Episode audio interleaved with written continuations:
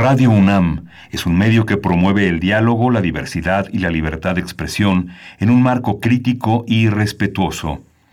Los comentarios expresados a lo largo de su programación reflejan la opinión de quien los emite, mas no de la radiodifusora. Radio UNAM presenta Primer Movimiento. El mundo desde la universidad.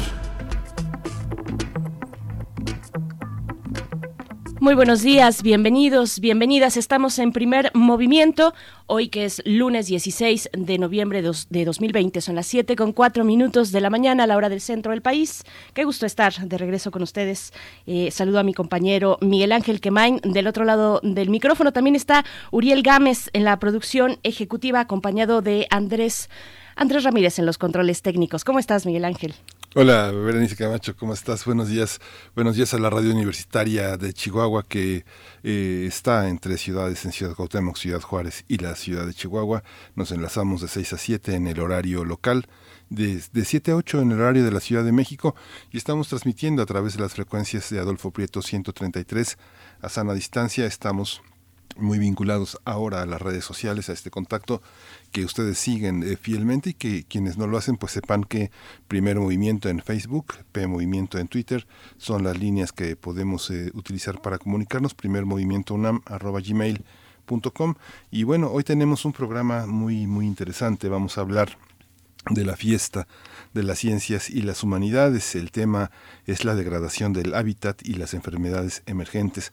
Lo vamos a tratar con dos especialistas, el doctor Rafael Rojas, Rafael Ojeda, es médico veterinario zootecnista, es maestro y doctor en ciencias en el área de ecología de enfermedades y una de sus principales líneas de investigación está en la pérdida de la biodiversidad y la emergencia de agentes infecciosos. La doctora Ana Cecilia Espinosa va a estar también con nosotros. Ella es doctora en ciencias biomédicas y es investigadora del Laboratorio Nacional de Ciencias de la Sostenibilidad del Instituto de Ecología de la UNAM. Así es, y después tendremos como cada 15 días, en lunes, nuestra sección dedicada a la música, particularmente de Beethoven, es a lo que le hemos estado dando seguimiento con Teo Hernández, ustedes lo conocen, y si no les comento, es coordinador del catálogo de música de concierto de la Fonoteca Nacional, y bueno, seguimos con este tema, Beethoven hacia la creación de un estilo sin precedentes, en este contexto de los 250 años del nacimiento de Ludwig van Beethoven, así es que, bueno, no se lo pierda, esto para nuestra primera hora. Sí, que le quedan seis semanas de conmemoración, Berenice, seis semanas y se acaba el año. Pero bueno, vamos a dar eh, seguimiento a las inundaciones en Chiapas y Veracruz. Hay nuevos elementos para entender y analizar esta situación tan dolorosa que viven en, este, en estos estados de, nuestro país. Vamos a tocarlo nuevamente con la periodista independiente, colaboradora en diversos medios, Ángeles Mariscal, con quienes hemos eh, visto todo el desarrollo de, la, de los acontecimientos. Y en Veracruz nos va a acompañar hoy Eirinet Gómez. Ella es periodista, ella es corresponsal de la jornada del periódico La Jornada en Veracruz. Y bueno, con el mismo tema, básicamente el mismo contexto de lo que está ocurriendo en Chiapas, hablaremos para nuestra nota internacional de las inundaciones en Guatemala tras el paso de ETA. Vamos a conversar con Carlos Arrazola, él es periodista, colega periodista, y ha estado con nosotros en distintas ocasiones. Y, y bueno, vamos a ver qué es lo que está ocurriendo en Guatemala en ese sentido. Sí, vamos a tener una mesa del día pues de una enorme trascendencia porque vamos a conmemorar en, radio, en esta emisión, los 90 años del Instituto de Investigaciones Sociales de la UNAM. Va a estar con nosotros su titular, él es el director Miguel Armando López Leiva, él es el director del Instituto de Investigaciones Sociales de la UNAM, un instituto que si no existiera, no sé qué haríamos, la verdad. El doctor Fernando Castaños, investigador del Instituto de Investigaciones Sociales de la UNAM, también va a estar con nosotros y vamos a tratar de trazar a grandes rasgos esta historia grandiosa de uno de los más importantes institutos de investigaciones sociales en América Latina. Por supuesto, vamos a estar en eso para nuestra mesa del día. También llega la poesía necesaria, todo listo. Yo tengo el gusto de compartir con ustedes esta mañana la poesía necesaria. Y bueno, seguimos en este fin de semana largo que eh, el día de hoy, hay que decirlo, es un día de descanso por el Día de la Revolución, eh, pero también venimos del pasado viernes, que fue este descanso para las escuelas por la descarga administrativa de los profesores y las profesoras. Así es que bueno, si ustedes están disfrutando del descanso, igual igualmente bienvenidos y bienvenidas. Gracias por escucharnos tan temprano. Vamos a hacer nuestro ya acostumbrado corte informativo sobre COVID-19, información nacional, internacional y también de la UNAM. COVID-19. Ante la pandemia, sigamos informados. Radio UNAM. La Ciudad de México permanecerá una semana más en el color naranja del semáforo epidemiológico COVID-19. Claudia Sheinbaum, jefa de gobierno, dijo que la capital del país se encuentra más cerca del semáforo rojo debido al incremento de hospitalizaciones. De acuerdo con cifras de las autoridades, en los últimos cinco días la ocupación hospitalaria pasó de 20 a 100 nuevos pacientes internados diariamente. Bueno, por ello, el gobierno de la Ciudad de México dio a conocer la suspensión durante los próximos 15 días de la operación total de bares, eh, cantinas, antros que habían reabierto, también restaurantes y, bueno, igualmente gimnasios, museos, boliches, cines, teatros y casinos deberán cerrar a las 7 de la tarde. Sí, ha sido una, una situación emergente. La Secretaría de Salud informó que el número de casos de decesos por la enfermedad de la COVID-19 aumentó a 98.542 lamentables fallecimientos, de acuerdo con el informe técnico que ofrecen en las tardes. La tarde de ayer se señaló que los casos confirmados acumulados se incrementaron a 1.006.523 casos. Bien, en información internacional, la Organización Mundial de la Salud informó que los casos confirmados de coronavirus a nivel global desde la aparición del SARS-CoV-2 son de ya suman 53 millones 507 mil 282 casos. De acuerdo con cifras de la OMS, la cifra de fallecimientos por esta enfermedad es de 1 millón 305 mil 164. Sí, y en la, la información universitaria, ayer se, se conmemoró la, el Día Mundial del EPOC, las siglas de la enfermedad pulmonar obstructiva crónica. En México es la novena causa de muerte y a nivel mundial se estima que hay 64 millones de personas con esta enfermedad que se conforma por dos padecimientos. Uno es el enfisema, enfisema pulmonar y la bronquitis crónica. La Organización Mundial de la Salud estima que en 2030 la EPOC será la cuarta causa de muerte en el planeta.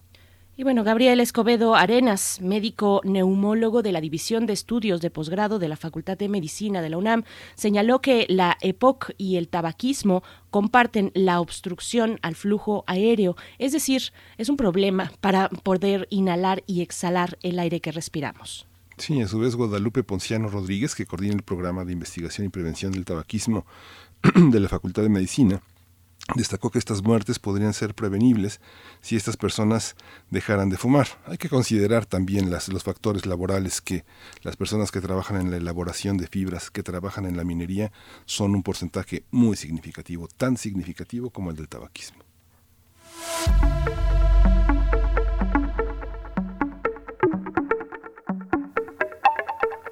Vamos con nuestras recomendaciones culturales en el marco del programa El sector cultural tras la pandemia, reflexiones críticas. La Cátedra Internacional Inés Amor en Gestión Cultural realizará durante cuatro días el foro titulado El, el medio es el mensaje. Así con esa pregunta, los medios públicos en tiempos de pandemia. El primer diálogo titulado Autonomía y Libertad de Expresión medios de gobierno, medios de Estado o medios públicos se llevará a cabo mañana martes a partir de las 11 de la mañana con la participación de Jorge Bravo, Alma Rosa Alba de la Selva y Daniel Martín Peña, bajo la conducción de Benito Taibo. Y bueno, la transmisión de este foro se puede seguir a través de la página de YouTube de la Cátedra Internacional Inés Amor en Gestión Cultural. Así de fácil puede eh, seguir esta charla y las que ya se llevan eh, alojadas en este sitio de YouTube desde pues ya bastantes semanas atrás. Así es que no se la pierda. Vamos, vamos a ir con música, pero antes les invitamos de nuevo, les reiteramos la invitación a compartir sus comentarios en nuestras redes sociales, a hacer comunidad en este día de noviembre 16, arroba P Movimiento, estamos en Twitter como mm, arroba P Movimiento y Primer Movimiento UNAM en Facebook. Y ahora sí nos vamos con música, Miguel Ángel. Sí, vamos a escuchar de Ranil, Vuelo a Saturno.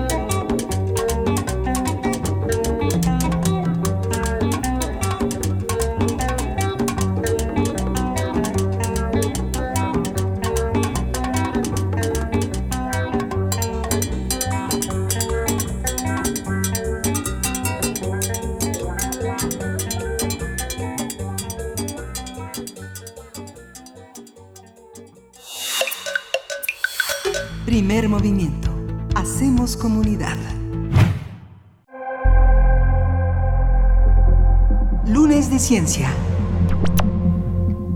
Con talleres, eh, charlas, música y diferentes actividades interactivas se prepara una gran fiesta que reunirá a estudiantes e investigadores para disfrutar de la ciencia y las humanidades. Se trata de la octava edición de la Fiesta de las Ciencias y las Humanidades que organiza la Dirección General de Divulgación de la Ciencia de la UNAM.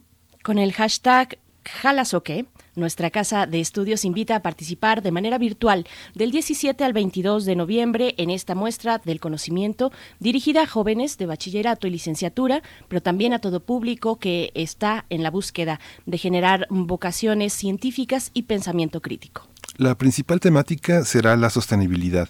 Va a contar con la participación de destacados científicos. Va a estar Julieta Fierro, Julia Carabias, va a estar un youtuber de la ciencia que es Javier Santaolla Olaya y Miguel Alcubierre. Ellos van a hablar sobre el Nobel de Física 2020 y los agujeros negros.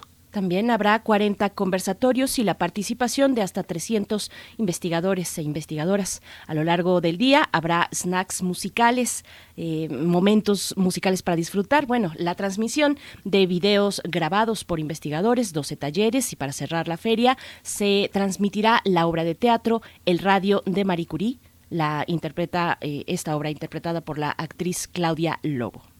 Las actividades van a difundirse a través de redes sociales de Universum, el Museo de la Luz, la Dirección General de Divulgación de la Ciencia y el portal de Ciencia UNAM, que transmitirán de manera simultánea las actividades a las 11, 13, 16 y 18 horas. Bien, pues vamos a tener más detalles en esta conversación. Vamos eh, a hablar de la fiesta de las ciencias y las humanidades, la degradación del hábitat y enfermedades emergentes. Es el tema eh, que vamos a enfocar. Eh, vamos a, a, conversar. Ya están en las líneas de primer movimiento. Doy la bienvenida al doctor Rafael Ojeda. Él es médico veterinario zootecnista, maestro y doctor en ciencias en el área de ecología de enfermedades. Una de sus principales líneas de investigación se centra en la pérdida de la biodiversidad y la emergencia de agentes infecciosos que amenazan la salud de los animales domésticos, la conservación de la fauna silvestre y la salud pública. Bueno, es un gusto conversar esta mañana con usted, doctor Rafael Ojeda. Bienvenido a Primer Movimiento. Hola, buenos días, gracias por la invitación. Bienvenida de vuelta, Berenice. Hola, Miguel Ángel. Hola, gracias, doctor Ojeda. Muchas gracias. También está con nosotros en la línea, ya está en la línea, la doctora Ana Cecilia Espinosa. Ella es doctora en ciencias biomédicas, es investigadora del Laboratorio Nacional de Ciencias de la Sostenibilidad del Instituto de Ecología de la UNAM y una de sus principales líneas de investigación es la microbiología ambiental enfocada también a patógenos humanos. Bienvenida, Ana Cecilia, mucho gusto. Eh, ¿Qué tal? Muy buenos días. Este, muchas gracias por la invitación y pues bueno, es un gusto estar en esta charla eh, compartiéndola también con Rafael Ojeda. Y para nosotros también, bienvenidos, bienvenidas. Eh, bueno, pues preguntar primero en el contexto de esta Feria de Ciencias Humanidades, hablamos del hábitat, el hábitat en el mundo y en estos momentos pues de pandemia ya llevamos varios meses de reflexión sobre nuestro impacto, precisamente eh, nuestro impacto ambiental y en el mundo. Vamos a empezar de la manera en la que les presentamos, con la misma pregunta, ¿cómo estamos a este momento? Hay muchos llamados de atención sobre el entorno, sobre la biodiversidad. Eh, ¿Qué decir de estas cuestiones, doctor Rafael Ojeda? Hola, bueno, pues sí, creo que llevamos ya un tiempo, a lo mejor tenemos dos, dos líneas del tiempo. Tenemos un tiempo de casi un año hablando de este problema eh, que nos relaciona mucho a la degradación de los ecosistemas con la emergencia de las enfermedades, pero llevamos un par de décadas hablando de esto, ¿no? A mí me llama la atención que, que, que de repente podemos estar muy muy centrados en la problemática actual alrededor del ser humano, pero vale mucho la pena considerar de una forma más amplia esta problemática, considerando todos los aspectos que están que están participando y bueno, la degradación de los ecosistemas, resultado de las actividades humanas de toda índole, principalmente las extractivas, pues son aquellas que tienen esta esta gran repercusión, muchas muchas repercusiones que no debemos de, de olvidar frente a la que hoy nos tiene platicando aquí, que es la emergencia de enfermedades, en particular la de la COVID-19. Doctora Ana Cecilia Espinosa, también misma pregunta, nuestro impacto, el impacto de la actividad humana sobre los ambientes naturales, los ecosistemas, la biodiversidad. Sí, sí, Sí, de hecho, el, el asunto este de que eh, pues los humanos estamos eh, cambiando cosas y estamos este, alterando el funcionamiento, de, eh, un funcionamiento que ni siquiera hemos conocido del, del todo y que toda esta situación de tratar de satisfacer nuestras necesidades o necesidades creadas, que lo pongo entre comillas, pues nos ha llevado a una situación en la que realmente el funcionamiento de los ecosistemas ya no está siendo el mismo, ya está siendo modificado y entonces eh, pues no estamos viendo afectados. Y entonces al, al vernos afectados eh, estamos reaccionando aparentemente, ¿no? Sin embargo, esta, esta situación de, de los ecosistemas, de los socioecosistemas que ahora hemos llamado así, eh, pues es una situación dinámica. Esto siempre se ha estado moviendo el punto es que nosotros, eh, como población humana, pues hemos, eh, pues como lo mencionó Rafa, eh, extraído recursos a un nivel tal que pues el funcionamiento, esa alteración al funcionamiento ha sido muy grande, ¿no? Entonces no tenemos todavía gran idea de, de qué este de qué niveles estamos hablando de esto, porque ni siquiera habíamos llegado a conocer cómo era el funcionamiento de estos socioecosistemas. Entonces, eh, eh, una de las consecuencias o de las cosas que se nos ha presentado y que nos agarró como mal parados, pues es la presencia de una pandemia como la que estamos enfrentando, perdón, y este y pues bueno, vamos a tener que aprender con el tren andando, ¿no? Entonces, eh, esa es la situación en la que estamos ahora y a la que tenemos que responder.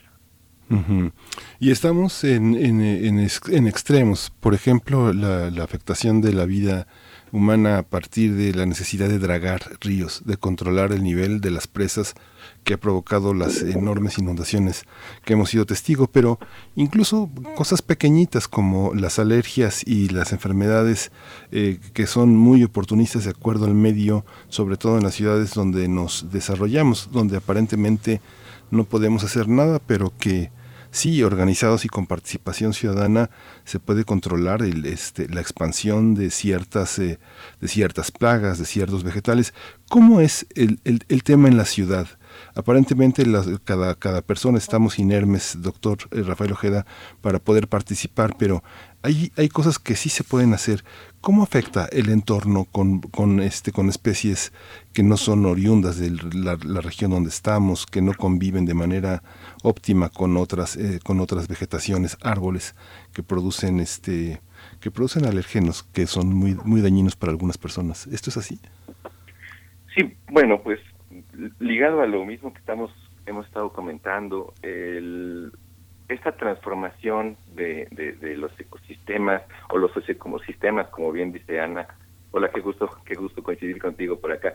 Eh, es, es, importantísimo eh, reconocer que la transformación es eh, ocurre a tiempos muy distintos. Nosotros vivimos en un tiempo generacional de una persona que vive, no sé, nosotros vivimos alrededor de 75, 80, 90 años pero en realidad tenemos tiempos ecológicos y tenemos tiempos evolutivos, ¿no? Que están en el orden de los cientos, de las decenas, de los miles, de millones de años.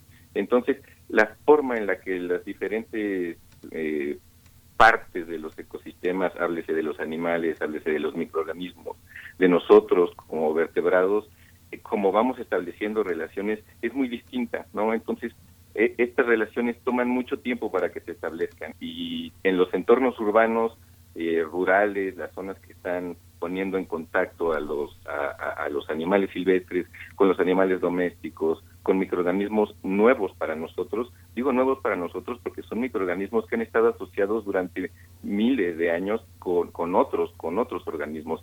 Este establecimiento de nuevas de nuevas asociaciones cuando entran en contacto que no se da más que cuando nosotros alteramos el ecosistema a través de la transformación, urbanización, como tú mencionabas, eh, pueden desencadenar estos problemas, pueden desencadenar enfermedades emergentes y pueden desencadenar, como estabas mencionando, problemas desde alergias hasta lo que estamos viviendo ahora. Y sí coincido que de repente uno podría decir, bueno, ¿yo qué puedo hacer? No, creo que básicamente se ha mencionado mucho en este programa, con diferentes entrevistas, eh, desde la toma de conciencia, creo que eso es primordial, la toma de conciencia de todos nosotros. De ahí que estos esfuerzos que hace nuestra universidad, como la Feria de las Ciencias y las Humanidades, para acercar el conocimiento científico a toda la, a toda la comunidad, es muy Después de esa toma de conciencia del problema, del tamaño del problema en el que estamos, que es enorme, me refiero a la pérdida de biodiversidad, me refiero al cambio climático, me refiero al, incremento en estas enfermedades infecciosas, eh, podemos tomar acciones de índole individual, no acciones individuales desde las formas de consumo que acumuladas son en buena medida lo que nos está acarreando estos problemas para subir a un siguiente nivel que es el de la participación colectiva no necesitamos hacer presión hacia los tomadores de decisión, hacia dónde se lleva el país, hacia la política pública, para, para poder tener más opciones. Yo de repente en mi clase con mis alumnos la semana pasada les enseñaba de lo que podíamos hacer y lo que se hace en otros países. Entre ellos, no me extiendo, estaba una opción que era comprar energía verde. Y me decían los estudiantes, oiga, profe, ¿yo cómo le hago para comprar energía verde? Luego, bueno, nosotros en el país no podemos, ¿no? Pero podemos hacer presión para que empecemos a tener una oferta mayor de, de opciones para que nuestro impacto, para que nuestra huella ecológica sea menor. Y parte de eso creo que es muy, muy importante el hacer presión hacia, hacia la política pública, entre muchas otras acciones, pero no me extiendo mucho para, para tener más preguntas. Sí, este doctora Ana, Ana Cecilia Espinosa, también hay una también hay una, una parte en la que mucha gente se sorprende que las personas dedicadas a la ciencia, eh, la Facultad de Química, este los institutos dedicados tengamos estudiantes tan activos políticamente porque finalmente los aspectos que tienen que ver con la ciencia y que explican gran parte de lo que nos sucede lo este son son ellos actores muy, muy importantes. Ahora que mencionaba el doctor Rafael Ojeda el tema de la fiesta de las ciencias y las humanidades es una oportunidad para que los conocimientos que a veces se guardan tan celosamente en los cubículos tengan esa, esa posibilidad de ser de tener agentes, de tener cómplices en toda la, en toda esta participación. ¿Cómo funciona la docencia y los posgrados? ¿Cómo es el impacto de este de los estudiantes en sus propios entornos, en sus familias, en sus amigos? ¿Tenemos una huella de esto?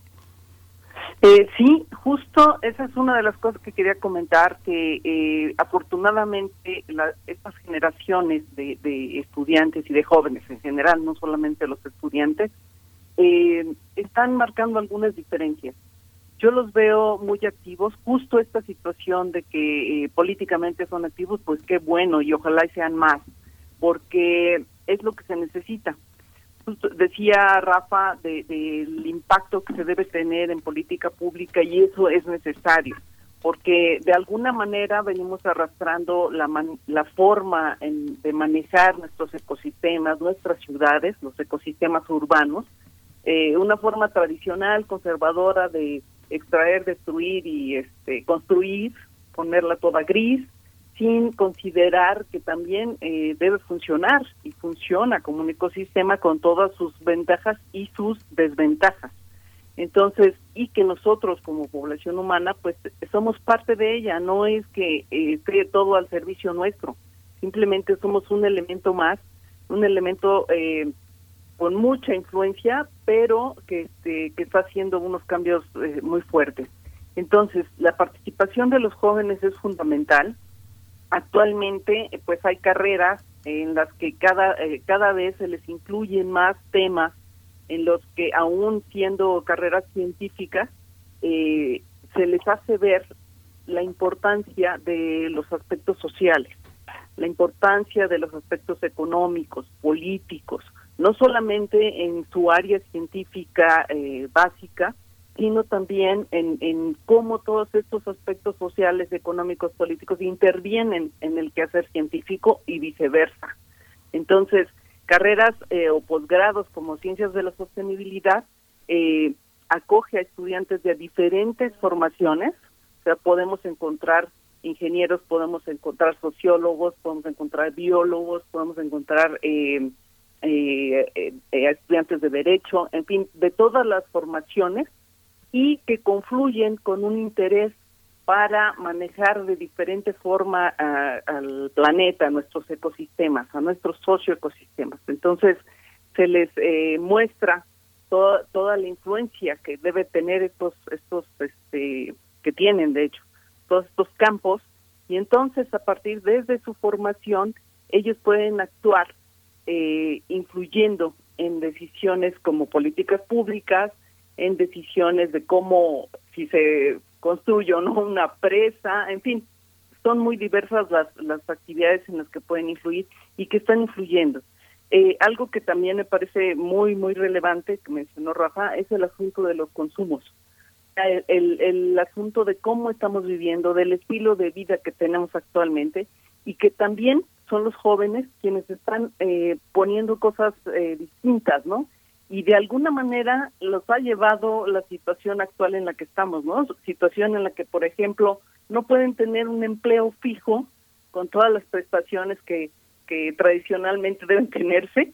Y entonces con esos ingresos que son más bajos, ellos están haciendo cuestiones como, por ejemplo, reuso de ropa, venta de ropa de segunda mano y, y estas situaciones están llevando por las redes sociales de una manera increíble, ¿no? Entonces, manejando los pocos recursos que les están, se les están haciendo llegar, con empleos verdaderamente mal pagados por un lado y este inseguros y entonces están eh, generando estrategias para poderse hacer de recursos. Entonces, toda esta crisis que, estamos viviendo, no solamente ambiental, sino económica, social, eh, está llevando, nos está empujando a vivir de otra manera, ¿sí? Y son los jóvenes los que van adelante en este en esta en este nuevo camino que estamos este teniendo que hacer, ¿no? teniendo que pavimentar y caminar sobre él. Sí, son iniciativas muy interesantes, muy locales también, pero que hacen un uso interesante de las tecnologías de la información, ¿no? En redes sociales organizan eh, tianguis prácticamente de ropa, de intercambio de prendas o de objetos. Es algo muy interesante. Y, y bueno, la pregunta que ya destacaba el doctor Rafael Ojeda es qué hacer qué hacer, qué podemos hacer nosotros, qué permite la ley mexicana también es eh, otra de las vertientes que tenemos en términos de política pública, porque parece utópico, doctor Rafael Ojeda, eh, eh, parece utópico que nuestra conciencia individual genere un cambio de la magnitud que se requiere. Finalmente, hay también otro ámbito que mm, supera, rebasa nuestra vida cotidiana, que es aquel que se que recae en la gran industria. ¿Dónde está el impacto mayor? Mm, es un poco, tal vez una pregunta ociosa, pero finalmente en días pasados, bueno, vimos que en el día de la elección de los Estados Unidos, este país salió mm, formalmente ya de los acuerdos de París. Eh, no sé si es ocioso preguntarlo, pero ¿dónde recae la mayor responsabilidad en lo individual, en las personas comunes, cotidianas, en nuestro consumo de todos los días o en la gran industria, donde se tiene que ajustar, hacer ese gran ajuste para generar un impacto importante, doctor? Es muy buena pregunta. Bueno, afortunadamente para esta cuestión de los Estados Unidos, pues el nuevo presidente, bueno, sigue ese debate, ¿no? No es el tema de hoy, pero bueno, dice que cuando él, regrese, pues Estados Unidos regresa. Eso es muy, al, acuerdo de París me refiero, eso es muy importante, la verdad. Es sumamente importante que, que uno de los actores principales como ese país eh, vaya en la línea correcta. La pregunta es muy interesante, no la diría ociosa, la diría como, ¿cómo llamarla? Eh, es fundamental, ¿no? En realidad, yo cuando platico de este tema siempre digo que las acciones individuales son necesarias, muy necesarias, pero no suficientes. Y sí, creo que la industria, creo que la colectividad y representada en dos grandes grupos a los que no tenemos, de los que nosotros los, los ciudadanos de a pie no tenemos control, son la industria y la política. Y creo que esos son dos, los dos elementos primordiales donde se tiene que, reflejar el cambio. Mi postura personal es que el cambio está naciendo desde, desde los individuos, como lo decía Ana Cecilia, desde, desde las formas de cambio de una generación que de por sí ya venía marcada, pero ahora va a estar, lo va a estar doblemente marcada de exigir, de demandar eh, un, un, cambio en, en la dirección, pero se tiene que reflejar eh, en, en, la industria que sí creo que más que la industria son las decisiones políticas que favorecen el control, que favorecen un comportamiento de la industria que en buena medida es perjudicial para el ambiente.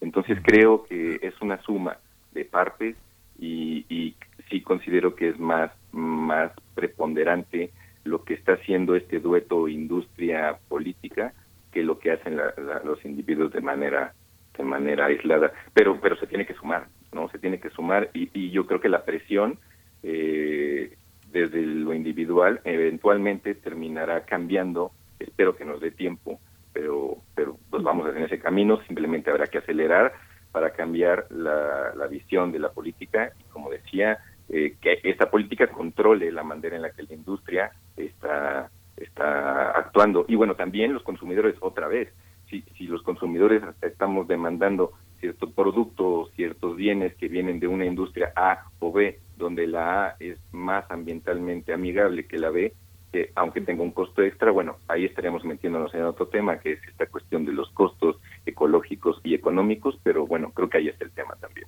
por supuesto. Bueno, hay, todavía mucho que conversar. Estamos con la doctora Ana Cecilia Espinosa, doctora en Ciencias Biomédicas, investigadora del Laboratorio Nacional de Ciencias de la Sostenibilidad del Instituto de Ecología de la UNAM, y también con el doctor Rafael Ojeda, médico veterinario, zootecnista, eh, es maestro y doctor en Ciencias en el área de Ecología de Enfermedades, profesores. Y, y bueno, mm, preguntar, mm, doctora Ana Cecilia, es una pregunta muy amplia, muy abierta, pero cuando uno se acerca precisamente tiene esta voluntad pues de cambiar la forma de vida, de vivir de una manera más sustentable, más eh, acorde con el entorno natural, ¿Qué es lo que tiene uno que tomar en cuenta? Vemos una gran industria que mm, pues es un modelo de o promueve un modelo de consumo que le reditúa de una manera muy importante y pareciera que no hay salida, pareciera un bombardeo constante de formas de consumo que ya no son racionales en estos momentos. ¿Qué debemos tomar en cuenta si queremos dar ese paso a la sostenibilidad? Bueno, una de las cosas eh, es justo a nivel familiar, a nivel individual, el, estar cambiando cosas de, nuestra forma de desempeñar, digamos, ¿no? Eh, eh, cada vez hay más opciones, cada vez hay algunas cosas que, podemos hacer a ese nivel, a nivel muy muy pequeño, pero que hacen diferencia en, en cómo estamos haciendo uso de los recursos, ¿no? Eh, un problema que es continuo es, por ejemplo, el, abastecimiento de agua, el reuso de agua. son cosas que debemos de tenerlas en, mente muy, muy de cerca, ¿no? Eh, nosotros, cómo usamos el agua, realmente somos eficientes en el uso de agua en nuestros hogares, realmente la cuidamos, porque eh, pareciera que las autoridades o quienes toman decisiones son los responsables de darme agua en cantidad y calidad para cumplir la ley. Eh, sin embargo, pues bueno, es un derecho humano, es un derecho que tenemos los mexicanos de tener agua en cantidad suficiente y calidad eh, adecuada. Sin embargo, es, todo derecho genera obligaciones y los ciudadanos, los usuarios, en muchas ocasiones no conocemos ni siquiera cuál es nuestra obligación con respecto al agua. Entonces, eh, es preguntarnos eso, por ejemplo, ¿no? Eh, decir, bueno, yo con este recurso en particular, ¿cuál es mi obligación? ¿Cuál es el, la parte que yo debo cumplir, ¿no? Y como ese recurso, pues hay muchos, el aire, ¿no? El aire que pues poco lo, consideramos hasta que nos toca una contingencia ambiental. Esa situación de, del uso del auto, ¿no? De si, si vas a usar auto, bueno, piensa realmente si es necesario, en fin, una serie de cuestionamientos que nos debemos hacer en torno a nuestra manera de vivir. Ese es por un lado. Y por otro lado, el asunto de, de, la parte más grande, que bien identificaba Rafa, que bueno, está bien el estar tomando conciencia a nivel eh, individual, familiar, pero es fundamental las acciones grandes, ¿no? Todas las políticas, todas las decisiones que se tomen en torno a cómo vamos a manejar nuestras ciudades, nuestros entornos rurales, nuestras producciones agrícolas, todo eso eh, son temas de los que debemos estar pendientes nosotros como individuos y realmente eh, involucrarnos, o sea, no dejarlo como algo allá lejano, de que si no es de la ciudad pues no me interesa, sino realmente eh, ver si las políticas que se están tomando para la producción agrícola, para ver si se van a usar este transgénicos o no. Eh, todos esos temas, todos esos temas nos deben llamar la atención y nosotros debemos tener una reacción. No, eh, de alguna manera, esta apatía que presentamos hacia la política, porque de política no me hablen, no me interesa, es necesario que la quitemos, es necesario de entender que eh, nuestro funcionamiento y nuestras responsabilidades como ciudadanos van más allá de las cosas que me satisfacen es ver el bien común, es ver de qué manera podemos mantener nuestras ciudades, nuestros entornos rurales, nuestros entornos naturales en condiciones, eh, pues digamos, las mejores posibles, ¿no? Para, para nuestro propio beneficio. Desafortunadamente es, es así, pero este esto va a traer eh, un beneficio incluso para, para los ecosistemas y la biodiversidad. Hay, una, hay un aspecto que es eh, importante. Ya este, tenemos ocho años de una fiesta de las ciencias y las humanidades que, que van juntas. Van juntas las ciencias y van juntas las humanidades. Una, un aspecto que es muy importante es eh, observar a nuestros científicos cómo no ceden, no ceden al mundo del mercado que les ofrece este eh, les ofrece muchos, mucho bienestar, un bienestar que no se alcanza a, lograr plenamente con la investigación y con la docencia. Sin embargo, hay una perspectiva ética en la que se empeñan en la construcción de vacunas, construcción de conocimiento, este, nuevos hallazgos, desarrollos técnicos. ¿Cómo, cómo dar esta cómo es, este, este espacio de las jornadas es un espacio fundamental para, para consolidar la vocación de nuestros investigadores y nuestros estudiantes de que las cuestiones éticas están pues en, en, un lugar tan primordial como la construcción del conocimiento. ¿Cómo observa usted esto a lo largo de su trayectoria, doctor Rafael Ojeda? ¿Cómo se da este proceso? ¿Cómo resistir a esas tentaciones que son tan, tan, tan, tan importantes pues en la vida de un científico, tener laboratorio, tener asistentes, tener viajes, tener auto, tener muchas cosas que ofrecen a veces las farmacéuticas, las grandes empresas, el mercado. Sí, yo creo que eso es, eso es, está siempre ahí, pero algo que lo, que lo opaca de manera fácil y rápida desde mi muy particular punto de vista, pues es, es este otro mundo, el mundo científico, el mundo de del conocimiento, el mundo de, la transmisión de ese conocimiento, de algo que me parece extraordinario que un científico, sobre todo aquel que puede tener este papel de docente dentro de nuestra universidad, es trascender, trascender pero a través de los estudiantes, porque es realmente gustoso ver cómo, cómo se transforman, ¿no? Cómo te encuentras un alumno cuando está en la licenciatura que se interesa por un tema en el que tú trabajas y se va transformando al, al titularse con un tema relacionado, después entra una maestría, después entra un doctorado. Ahí Ana Cecilia y yo tutoreamos alumnos conjuntamente de alumnos que están este, transformándose, que están interesados y que tienen una vocación científica que tratan de explotar. Entonces creo que eso es algo muy, eso es lo que nos mantiene de buena medida atados a, a seguirlo intentando, ¿no? Y además a expandirlo, a expandirlo hacia hacia afuera de la universidad, como, como estos ejercicios de comunicación, como lo será el como lo será la, Feria de las Ciencias y Humanidades, y es el mismo trabajo que ustedes hacen.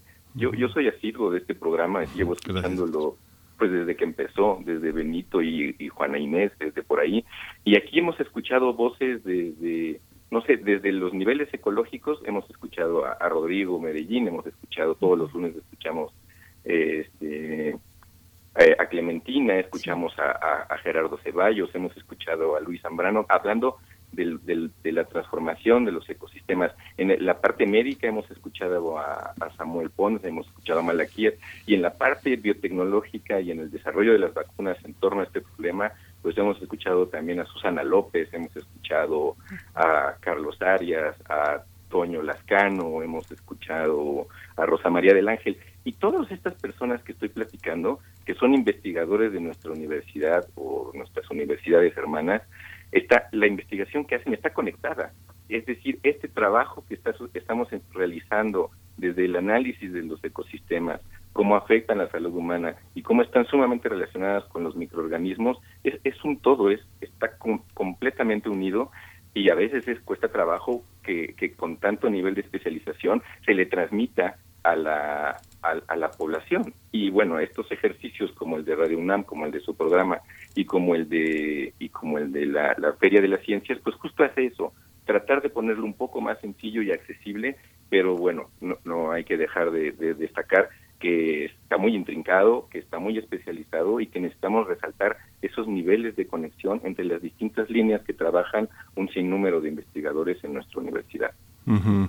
Para cerrar esta conversación, doctora Ana Cecilia Espinosa, doctora en Ciencias Biomédicas, investigadora del Laboratorio Nacional de Ciencias de la Sostenibilidad del Instituto de Ecología de la UNAM, le preguntaría cómo, cómo hacer que esta capacidad de eh, conectarse con el mundo eh, les, les ofrezca hallazgos. ¿Qué han encontrado en esta pandemia a través de la conexión con otras universidades, eh, la gente que no podía venir a la ciudad a un evento, ahora lo puede ver desde su casa, puede compartirlo, puede descargarlo, puede hacer muchas cosas con ese conocimiento. ¿Cómo, cómo ha sido esta experiencia?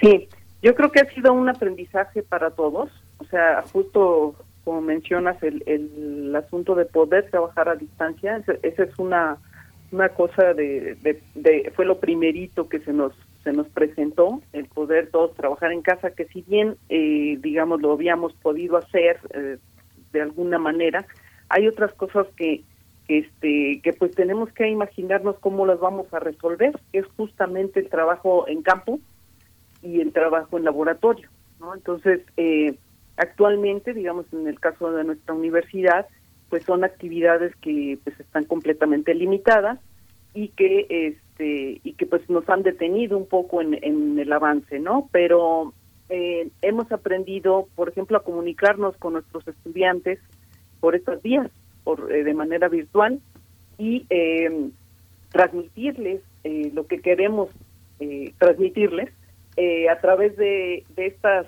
de estas nuevas maneras.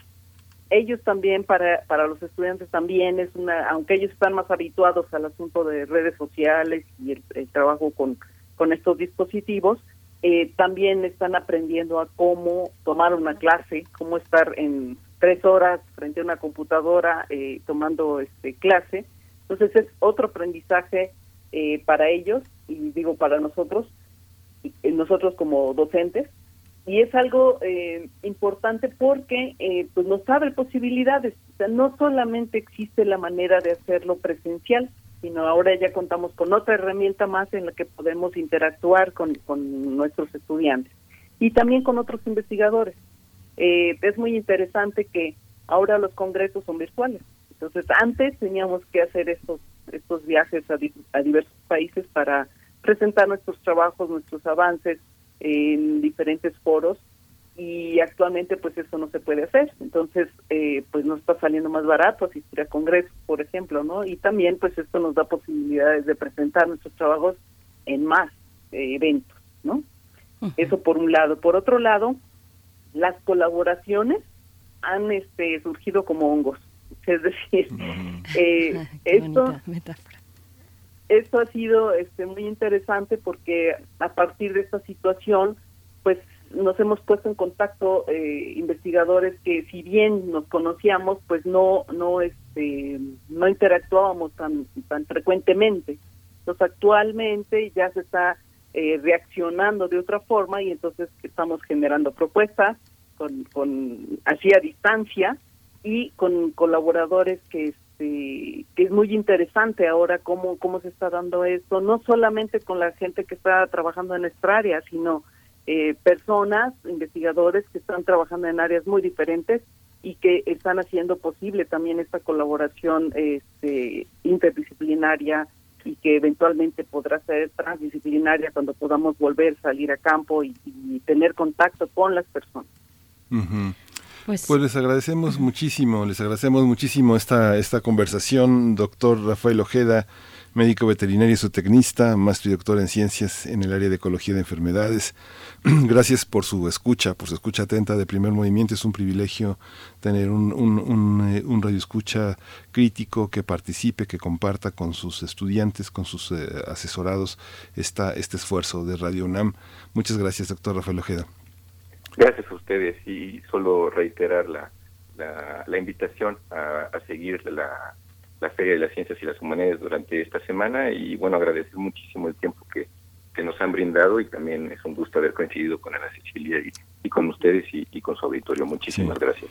Doctora Ana Cecilia Espinosa, muchísimas gracias, doctora en Ciencias Biomédicas. Muchas gracias por su tiempo y por su, por su interés en, en difundir esta, esta importante actividad.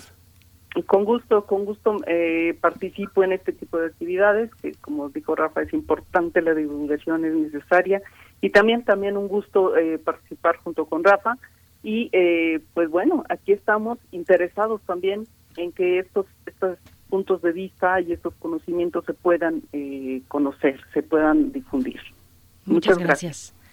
A los dos. Pues queda hecha la invitación. Hashtag Jalasoque es la manera en la que encontramos en redes sociales esta octava edición en formato virtual de la Fiesta de las Ciencias y las Humanidades. El día de mañana arranca y hasta el 22 de noviembre. Mañana a las 10 de la mañana inician con un conversatorio titulado Miradas a un mundo distinto, las ciencias y las humanidades después de la COVID-19. Encuentro con Julieta Fierro. No se lo pierdan. Edición virtual. Gracias a los dos por acompañarnos esta mañana. Vamos con música. Lo que vamos a escuchar está a cargo de Cocoroco, Baba Ayola es la canción.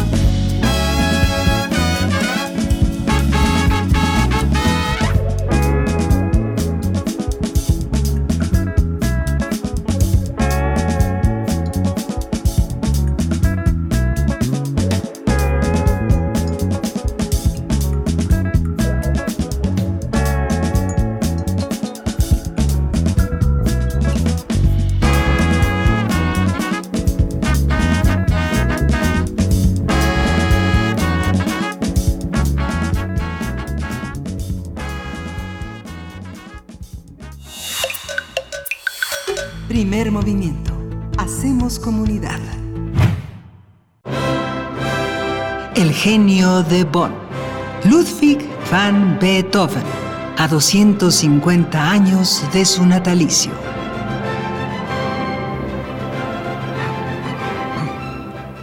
Teo Hernández ya está en la línea de primer movimiento. Él es coordinador del catálogo de música de concierto de la Fonoteca Nacional. Nos acompaña en esta sección dedicada a los 250 años del nacimiento de Beethoven para hablar de precisamente Beethoven hacia la creación de un estilo sin precedentes. Teo, qué gusto escucharte esta mañana. ¿Cómo estás?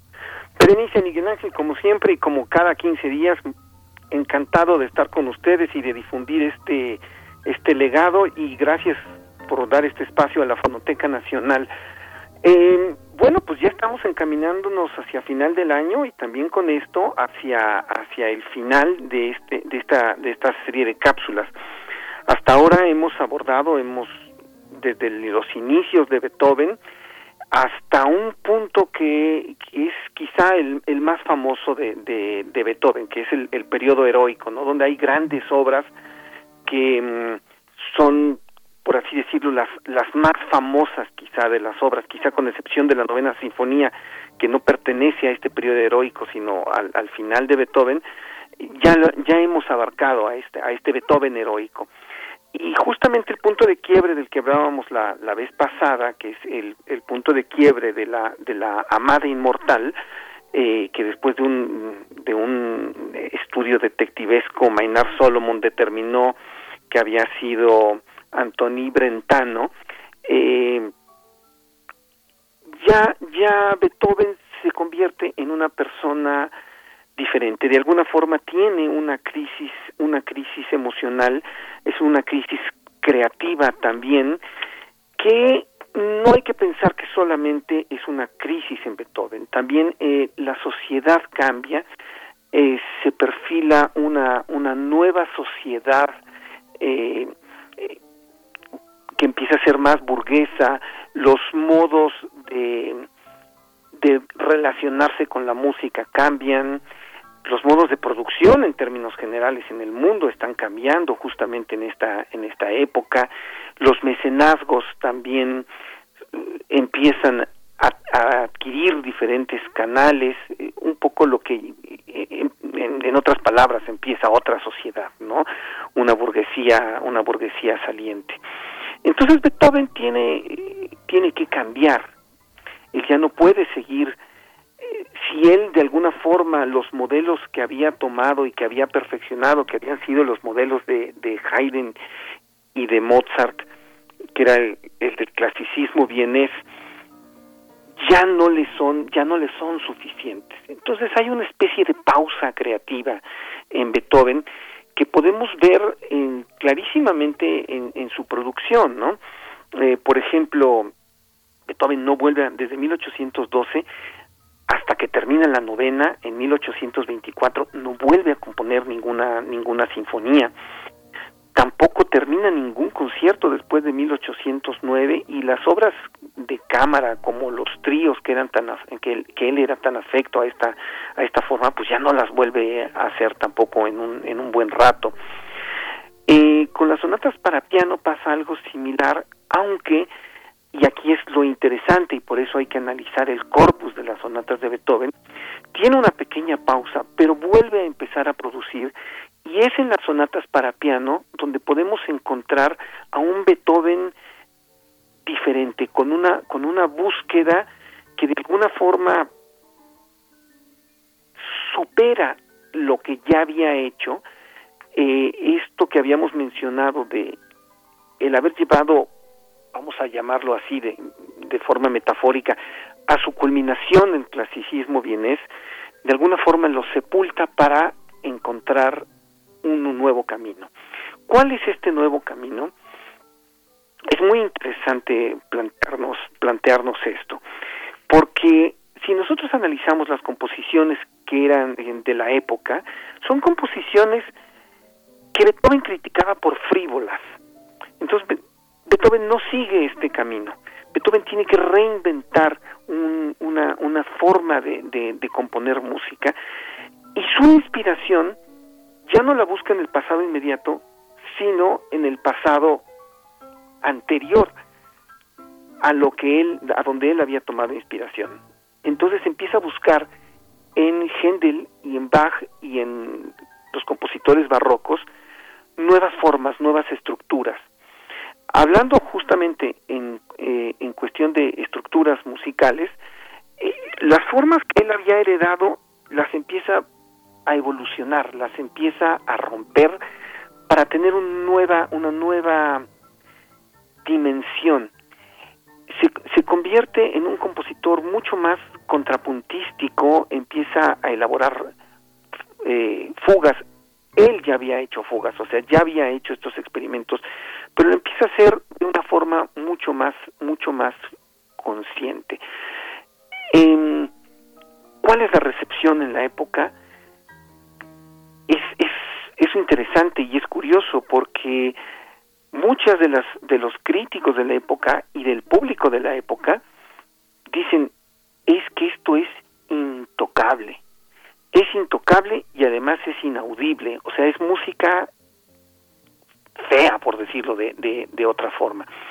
Entonces, también eh, por estas características de la música, Beethoven y, y, además imaginemos también la sordera que va en que va en aumento, Beethoven se encuentra en, un, en una situación verdaderamente compleja que le cuesta mucho trabajo, mucho, muchísimo trabajo trabajo superar. Claro, querido Querido Teo, ¿te parece si hacemos, si nos quedamos en este suspenso, en estos tres puntos pues, suspensivos, para volver contigo hacia la siguiente hora, que nos des precisamente este contexto ya de cierre de esta participación tuya? Entonces vamos a escuchar la sonata Hammer Clavier. Así es. Que, es. que es una sonata de 1817-1818, es muy famosa, la sonata opus 106, y la vamos a escuchar con Alfred Prendel.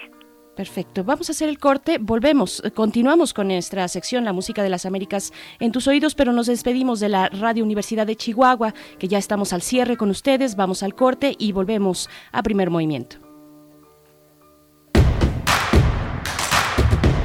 Queremos escucharte. Llámanos al 55 36 43 39 y al 55 36 89 89. Primer movimiento. Hacemos comunidad. La violencia de género tiene cifras devastadoras en todo el territorio mexicano, donde entre 10 y 11 mujeres son asesinadas cada 24 horas. Ciudad Juárez es el segundo lugar en feminicidios en el país. Hasta octubre de este año, 159 mujeres fueron asesinadas. ¿Por qué no hay culpables?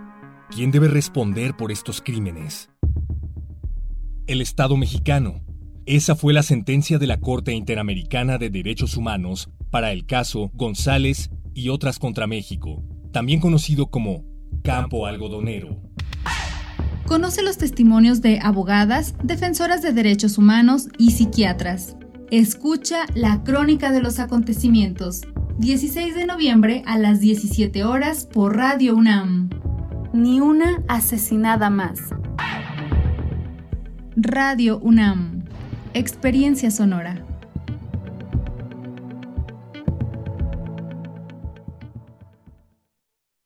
En 2021 se llevarán a cabo las elecciones más grandes en la historia de México. Se renovarán más de 21.000 cargos públicos y tú elegirás a quienes los ocuparán. Para poder votar en esas elecciones es fundamental que tu INE esté vigente. Si tu credencial perdió vigencia o está por vencerse, hay que renovarla. Hazlo cuanto antes. Tienes hasta el 10 de febrero del 2021 para solicitar la renovación. Con tu INE vigente, participa. Contamos todas, contamos todos. INE. La temporada de frentes fríos ya está aquí y con ella nubosidad, heladas, descenso de temperaturas y en algunas regiones frío extremo, lluvias, rachas de viento y caída de nieve. Los cambios bruscos de temperaturas incrementan el riesgo de enfermedades respiratorias. Para tu protección y la de tu familia, infórmate de los pronósticos meteorológicos de Conagua las 24 horas del día. Conagua te informa con tiempo. Conagua, Gobierno de México. El activismo en el arte existe y resiste. Las distintas expresiones de género hemos levantado la voz a través de la escritura, la danza, el cine, el diseño y más disciplinas. Ahora somos visibles. El sistema no puede negarnos.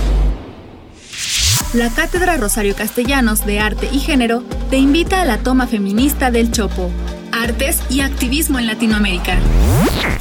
Únete del 4 al 24 de noviembre por Facebook e Instagram Museo Universitario del Chopo o visita la página chopo.unam.mx. Nombrarnos para existir. para existir. Museo Universitario del Chopo.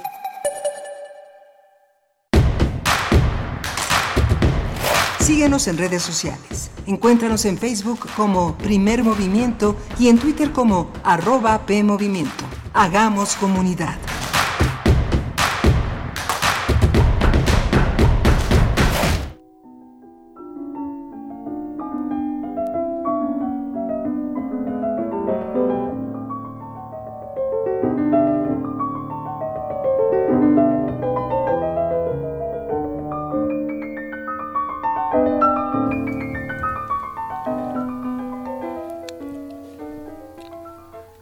Esto que estamos escuchando es, forma parte de la participación de Guillermo Teo Hernández. Regresamos eh, justamente para completar esta, esta participación sobre Beethoven en este 250 años, la sonata Hammer Clavier, el opus 106 en si bemol mayor, el primer movimiento alegro que interpreta Alfred Brendel al piano. Eh, le damos la bienvenida a la radio Nicolaita que nos vamos a acompañar en esta segunda hora de primer movimiento. Le doy la bienvenida a, Uriel Gámez en la producción ejecutiva, a Artur, eh, a este, ay, se me fue. Andrés Ramírez. Andrés Ramírez y a Berenice Camacho. Buenos días, Berenice. Muy, muy, buenos días, nos quedamos en este suspenso contigo, Teo Hernández. Te escuchamos, Beethoven, hacia la creación de un estilo sin precedentes. Y, bueno, en esta narración de lo que tiene que ver con el contexto social también, que es lo que se esperaba de un compositor eh, como este, cuáles fueron esos, eh, esas implicaciones mismas de la salud de Beethoven en su propia obra, Teo. Efectivamente, mira, eh, continuando, continuando con, con esta, con esta idea de Beethoven como, como renovador de la música, aquí creo que se ve, se nota muy, muy claramente. Había un estilo imperante en la época que tendía por un lado hacia la hacia la ópera italiana la ópera italiana eh, en, en, boga Rossini eh, empezó a ser un compositor sumamente popular y los gustos de los vieneses iban iban hacia hacia ese lado por otro lado había compositores como como este Moscheles por ejemplo muchos que ahora ni no nos acordamos que tenían un estilo más, más frívolo que, Beethoven criticaba. Entonces, eh, haciendo una reflexión, ¿cómo era recibida la música de Beethoven? La música de Beethoven, como, como ya dije hace unos momentos, eh, era eh, tenía sentidos encontrados, porque por un lado él había sido el gran héroe de la etapa pasada, todo el mundo lo reverenciaba, pero al mismo tiempo no aceptaban su nueva su nueva música. Y él conscientemente se revela y dice bueno pues yo no quiero yo no quiero hacer esa, eh, esa, música aunque también es un compositor que tiene que vivir eso tenemos que, que, entenderlo es de alguna forma el, el primer compositor independiente en el en el sentido moderno no de, de, del término. Y bueno entonces aquí hay sentidos sentidos encontrados. Por ejemplo en algún momento Beethoven dice eh, yo no compongo para las galerías, refiriéndose a que no compone para el pueblo, que no compone para, para cierto tipo de clases, ¿no? Pero al mismo tiempo, otros, em, bueno, en otras circunstancias, en su, en su libreta de apuntes dice, eh, es evidente que uno compone más bellamente cuando lo hace para el pueblo, para el público. Entonces, podemos ver este, esta, esta lucha interna de Beethoven, que a final de cuentas da por resultado algunas obras muy frívolas, algunas obras de este periodo, vamos a llamarlas intrascendentes, como una, una pequeña cantata dedicada al, cumpleaños del, del, Kaiser, pero otras como eh, esta sonata, eh, Hammer Clafir, que apuntan al rompimiento de incluso el estilo que él había puesto como un estilo, un estilo nuevo. Entonces ya con esto nos podemos dar cuenta que, que bueno, Beethoven es un hombre de carne y hueso. Por un lado tiene que vivir y por otro lado eh, tiene una fuerza interior enorme, unos problemas psicológicos tremendos, una, ah, tiene que y, y, físicos, tiene que afrontar una sordera para un compositor y tiene que desarrollar un oído interno al máximo y le hace caso a su oído interno y compone obras maravillosas. Pues nos vamos a quedar escuchando precisamente una parte de esta propuesta para la mañana del día de hoy. Teo Hernández, te agradecemos mucho esta lectura, todo el recuento. Efectivamente, ya nos faltan pocas semanas para eh, dar, para finalizar esta secuencia de participaciones a 250 años del nacimiento de Beethoven. Te agradecemos mucho y un abrazo para ti, Teo Hernández. Gracias. Pues un abrazo para todos ustedes y repito, muchísimas gracias por este espacio para poder difundir el el legado musical que tenemos en la Fonoteca Nacional. Gracias, Gracias. Hasta luego. Vamos a escuchar.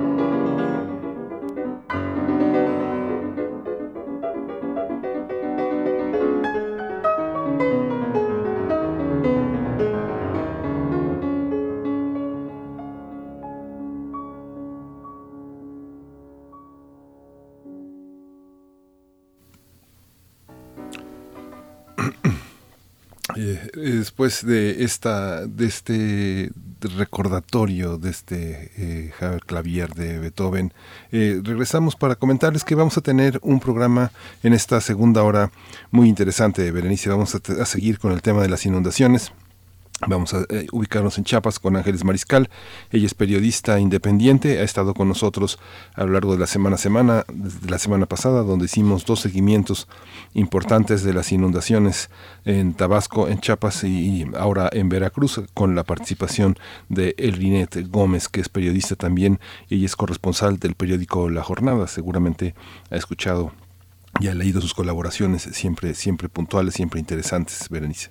Por supuesto, bueno, fenómenos meteorológicos que ponen en grave situación a la población en distintos estados de la República. Nos detenemos, como bien dices, en Chiapas y en Veracruz. Ya habíamos hablado de Tabasco, por supuesto.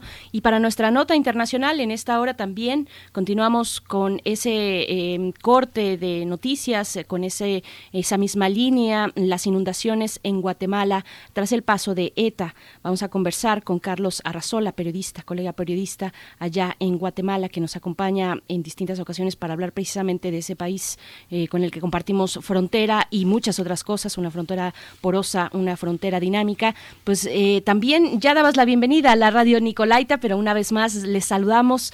Eh, venimos de esta sección dedicada a la música de Beethoven, a 250 años de su nacimiento, que generalmente tenemos hacia el final de la hora anterior pero que ahora por eh, cuestiones de tiempo pudimos dar eh, un seguimiento hacia este momento. Así es que eso es lo que estaba pasando y por eso entramos con música de Beethoven. Pero nos vamos ya, antes, eh, nos vamos con nuestra nota nacional, pero antes mm, recordarles que están nuestras redes sociales ahí. Gracias a todos, a todas las que han comentado, las que han estado siguiendo, las personas que nos escuchan y que dan seguimiento también con su propia participación en esta charla que es extensa, que es abierta, que es pública este medio mm, de radio universitaria. Gracias, arroba P Movimiento en Twitter, primer Movimiento UNAM en Facebook. Y ahora sí, nos vamos con nuestra nota nacional. Primer movimiento. Hacemos comunidad. Nota nacional. En los estados de Tabasco, Chiapas y Veracruz se estiman más de 200.000 personas que resultaron afectadas por las inundaciones. De acuerdo con la Coordinadora Nacional de Protección Civil, Laura Velázquez, más de 160.000 damnificados viven en Tabasco, alrededor de 54.000 en Chiapas y más de 22.000 en Veracruz. Hasta el momento se han distribuido más de 160.000 insumos como ayuda humanitaria. El gobierno mexicano aseguró que hay fondos suficientes para financiar el, programa integral en beneficio a las y los afectados por las inundaciones en Chiapas, Veracruz y Tabasco. A la fecha se han acopiado cerca de mil toneladas de alimentos e insumos que serán distribuidos por la Secretaría de Defensa Nacional. Vamos a conversar para darle seguimiento a esta situación de ambos estados ante el efecto de las intensas lluvias. Y bueno, desde Chiapas nos acompaña Ángeles Mariscal, periodista independiente, colaboradora en diversos medios nacionales. Bienvenida. Buenos días, Ángeles Mariscal. Sí, buenos días, Berenice. Buenos días, Miguel Ángel y al auditorio. Gracias, Ángeles. Un gusto conversar contigo esta mañana. Gracias por participar en este espacio. Pues te pregunto cómo inicia la semana Chiapas, cómo, cuáles son los saldos y todavía las eh, complicaciones de atravesar estos fenómenos meteorológicos para el estado de Chiapas, donde se concentran los daños más importantes.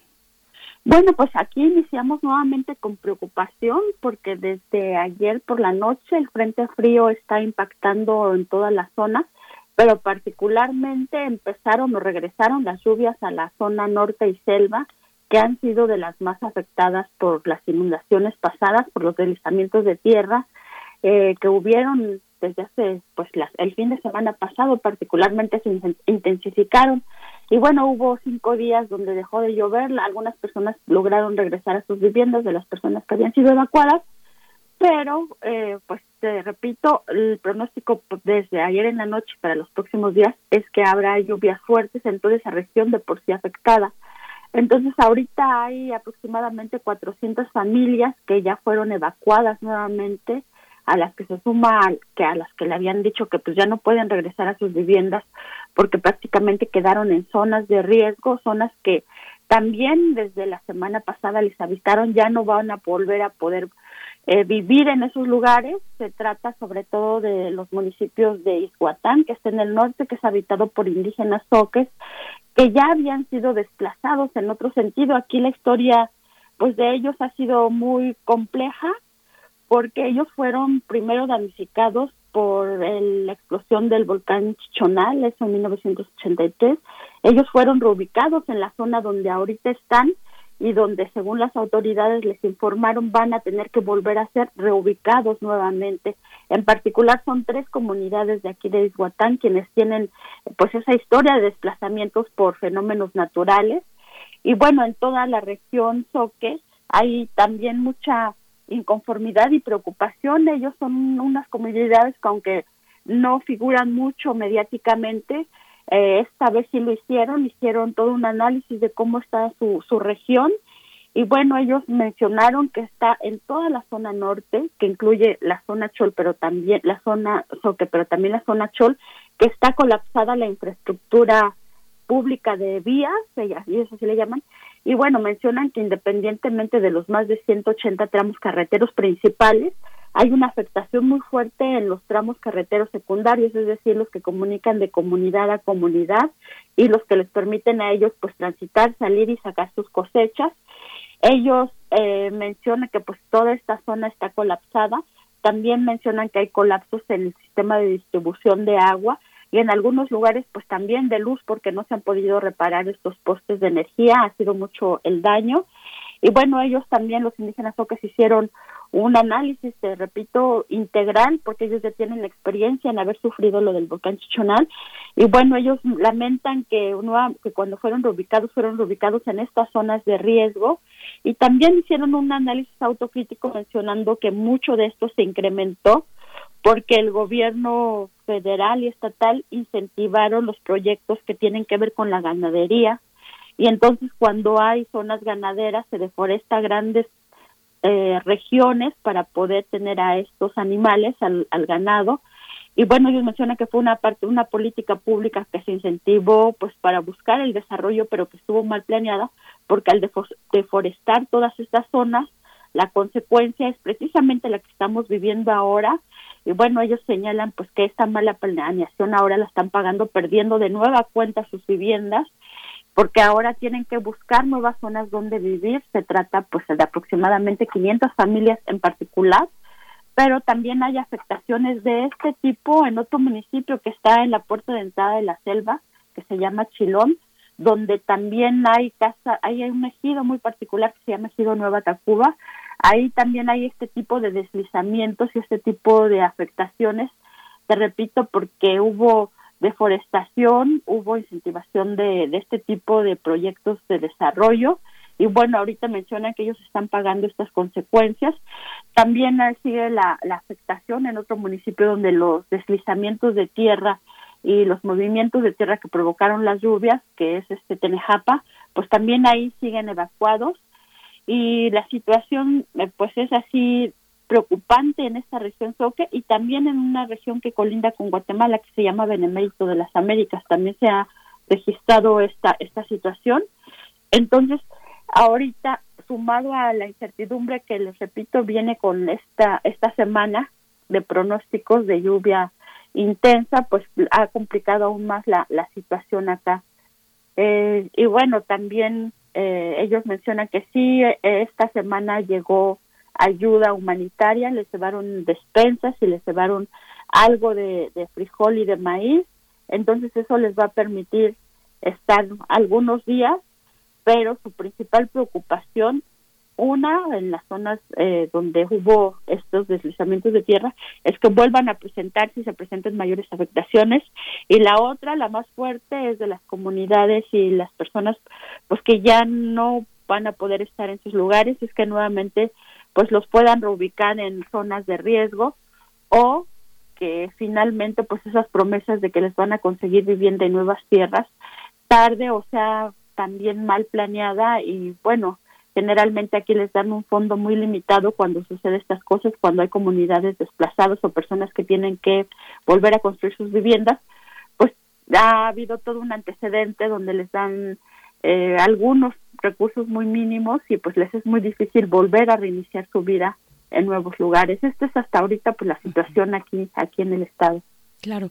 Ángeles Mariscal, déjame eh, pues tomar atención, mayor nota con algo que comentas, porque se señala que eh, hasta cierto punto pues el tipo de siembra probablemente sea también la responsable de estos deslizamientos de tierra. ¿De qué tipo de cultivos, si tienes esa información? Yo sé que es muy específica, pero estoy pensando por supuesto en la palma africana y en lo que hace a los terrenos cuando se, eh, se arrasa con la selva y se llegan a estos terrenos eh, planos que finalmente tienen un tiempo de vida muy limitado.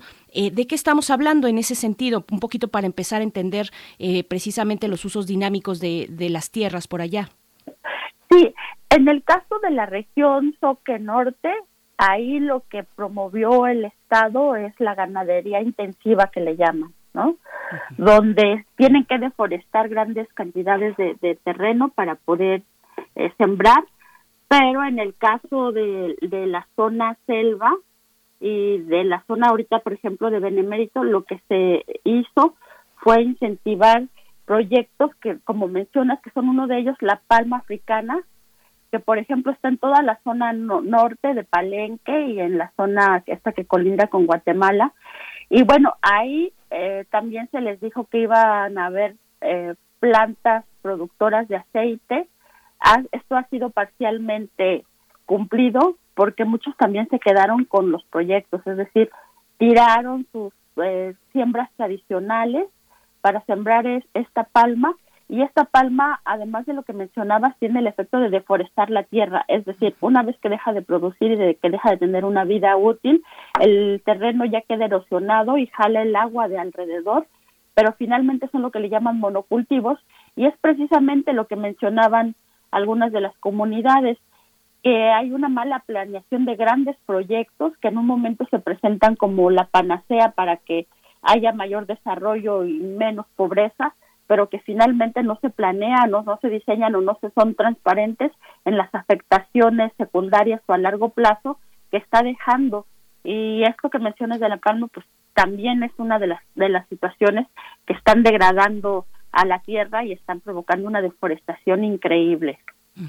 Pues Ángeles Mariscal, vamos a seguir el curso de esta situación, por supuesto, con las personas eh, que están en los refugios, pero que además ya se piensa en términos de un refugio que no es temporal, sino que se trata de una reubicación de ciertas comunidades ante estos destrozos donde ya no podrían regresar a sus comunidades, a sus lugares eh, habituales. Así es que permítenos más adelante dar continuidad con eh, este tema, Ángeles Mariscal, periodista independiente, colaboradora en diversos medios nacionales, que nos explicas pues desde Chiapas precisamente lo que está ocurriendo. Muchas gracias, Ángeles.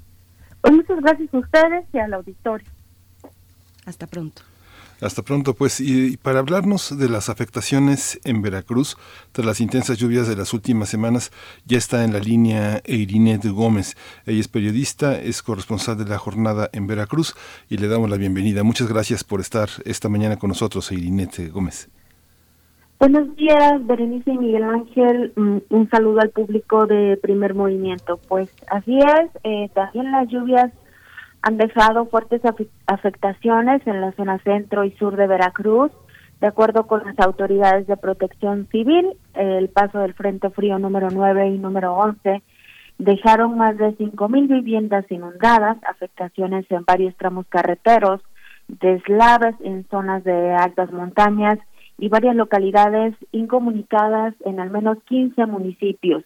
Entre ellos se encuentran Izhuatlán del Sureste, Nanchitán, Minatitlán, Testixtepec, Jaltipan, Moloacán, Cozamaluapan, Chacaltianguis, Otatitlán, Tlacojalpan, Oxpanapan, Las Chuapas, Medellín de Bravo, la zona de Veracruz Puerto, Agua Dulce y algunas colonias de la capital del estado, Jalapa.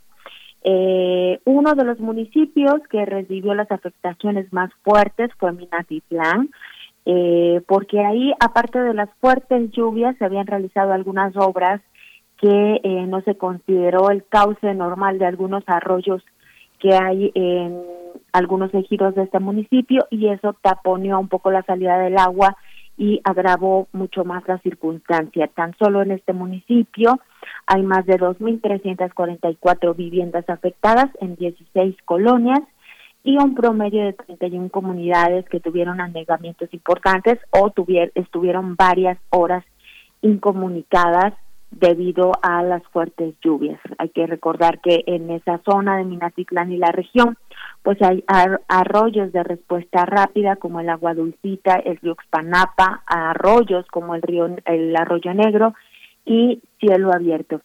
Las autoridades han realizado algunos recorridos para supervisar eh, las inundaciones, el alcance de los abnegamientos y también para repartir algunos bienes, despensa y kit de limpieza para eh, algunos habitantes de Agua Dulce, que Las Chuapas, Minatitlán, Moloacán, Tepec y Uspanapan, pero la verdad es que eh, la magnitud de las afectaciones pues ha dado lugar a que muchos habitantes se queden sin recibir el apoyo o donde todavía no llegan.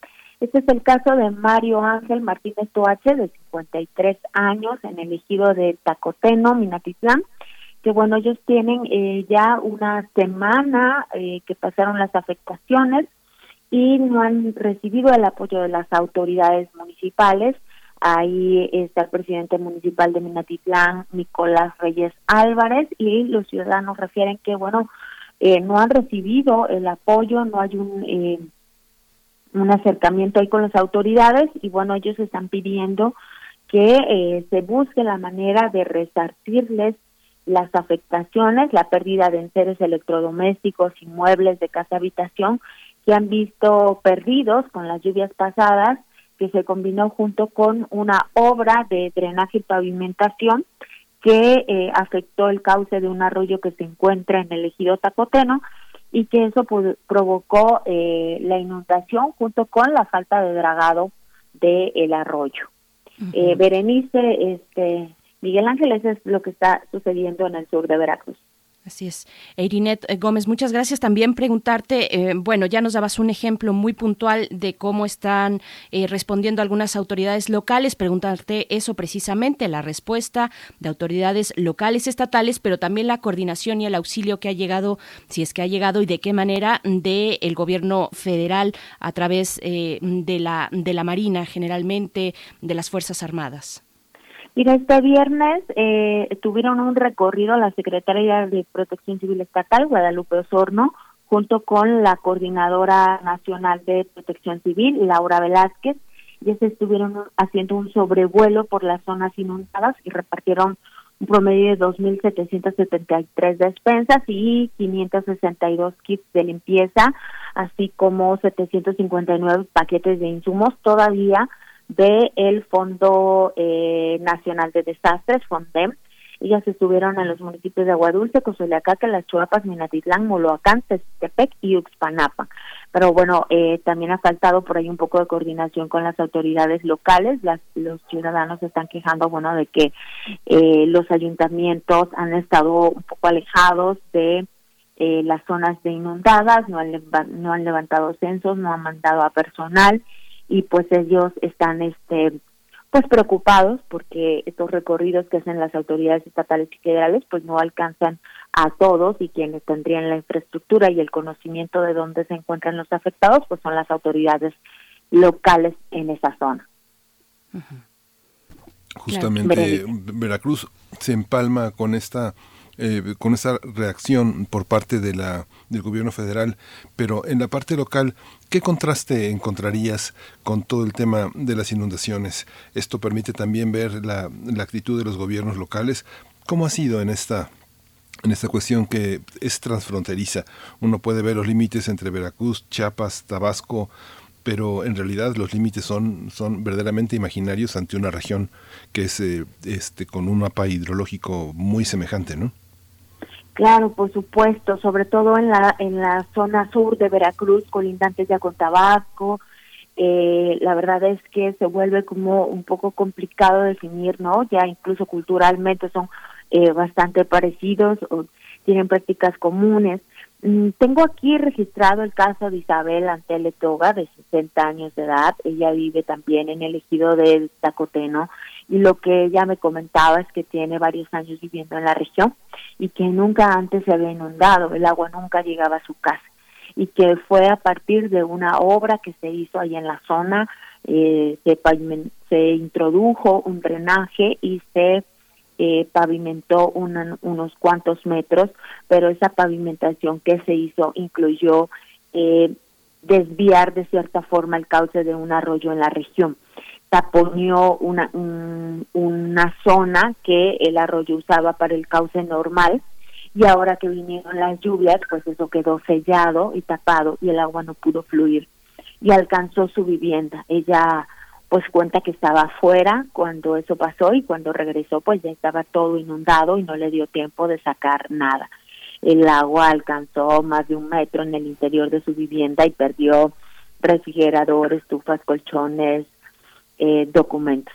Y ella eh, cuenta que tiene varios años que ellos pedían eh, el dragado del arroyo. Ellos vienen pidiendo desde 2016 un dragado del arroyo, y, de la introducción de un drenaje pluvial y eh, la construcción de un puente por donde suelen pasar estudiantes. Y ahorita para cruzar esa parte solamente había dos tubos este de acero, que era por donde la gente caminaba.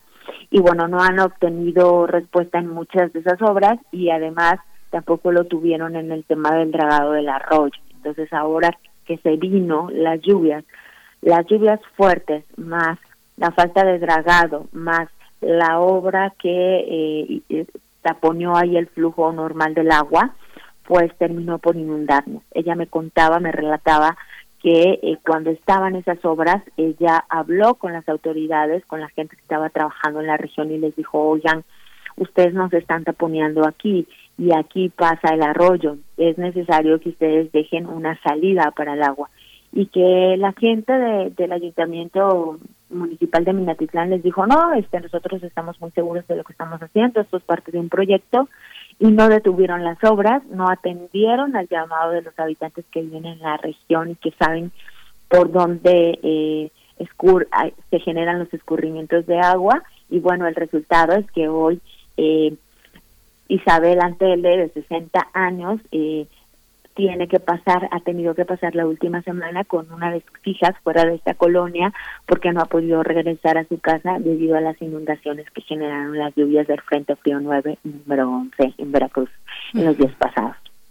Pues, Erinette Gómez, eh, una última intervención de tu parte. Te agradecemos mucho este reporte. Además, que nos eh, des, nos compartas la sensibilidad que implica, eh, pues, narrar las historias muy particulares con nombre y apellido, que eso siempre es muy importante. Te agradecemos mucho. Y es muy abrumador lo que nos estás contando, la cantidad de municipios que están en condiciones críticas.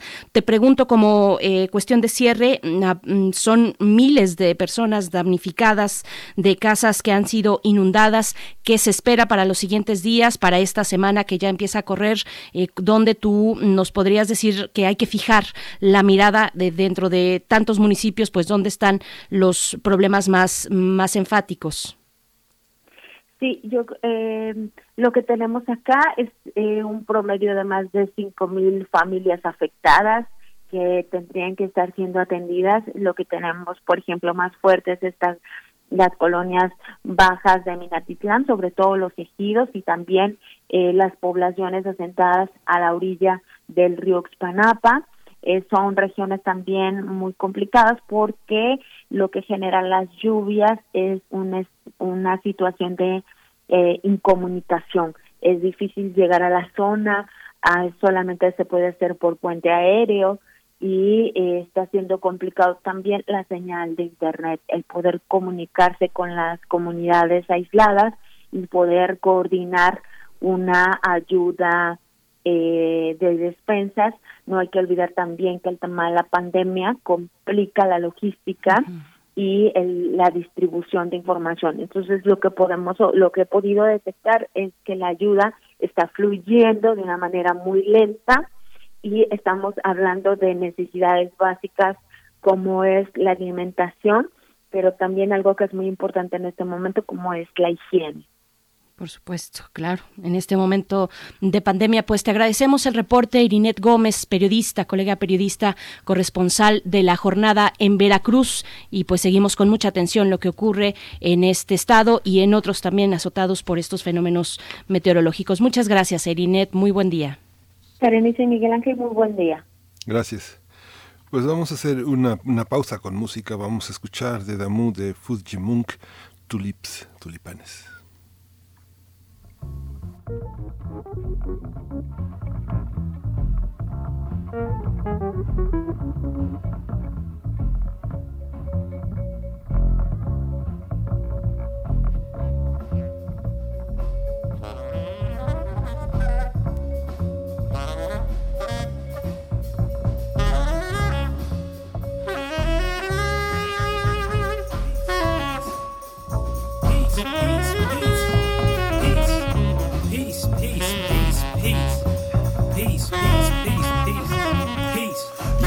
To the God is the one up high. Gone planet Earth, kiss the sun up high. Gone with the wind, don't give a damn if I offend the ones who don't like my side. Black baby born, we've been torn apart, burnt alive. Now we're reborn in art. Feel that shit, instrument play this hard. Something that you're born with, you can't fight this bar. Hammerhead, deep water, you can't tread. You instead dock up how I live, rarely rest. Praying while there's no rest. Speak my life, middle finger, all the rest. Jay don't get sense, traveling on my quest a million miles, but I'll never. Stay in tune, must know my people's mood. Keep my shoes laced up and on the move. Undercover, he's so cool and slick talker, speaking rude. Nah, if you know what hurts is true. So listen, can you hit my clues, bro? So brother for the people the move yeah. Y'all want the murder? We just go on our way. Fistful of power. That's how we rule our way. All for the people. Let's do it now today.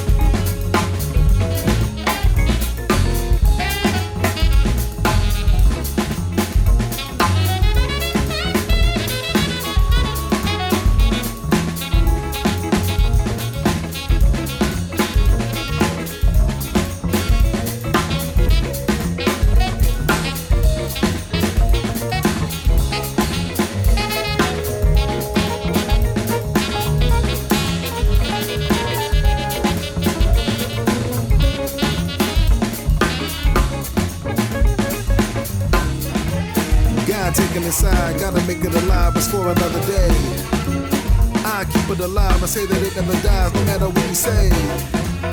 I'm living a life that really isn't alive for anybody else. I do it alone, forever stay on my zone, don't need nobody help. What about Uncle Archie? And then my uncle say,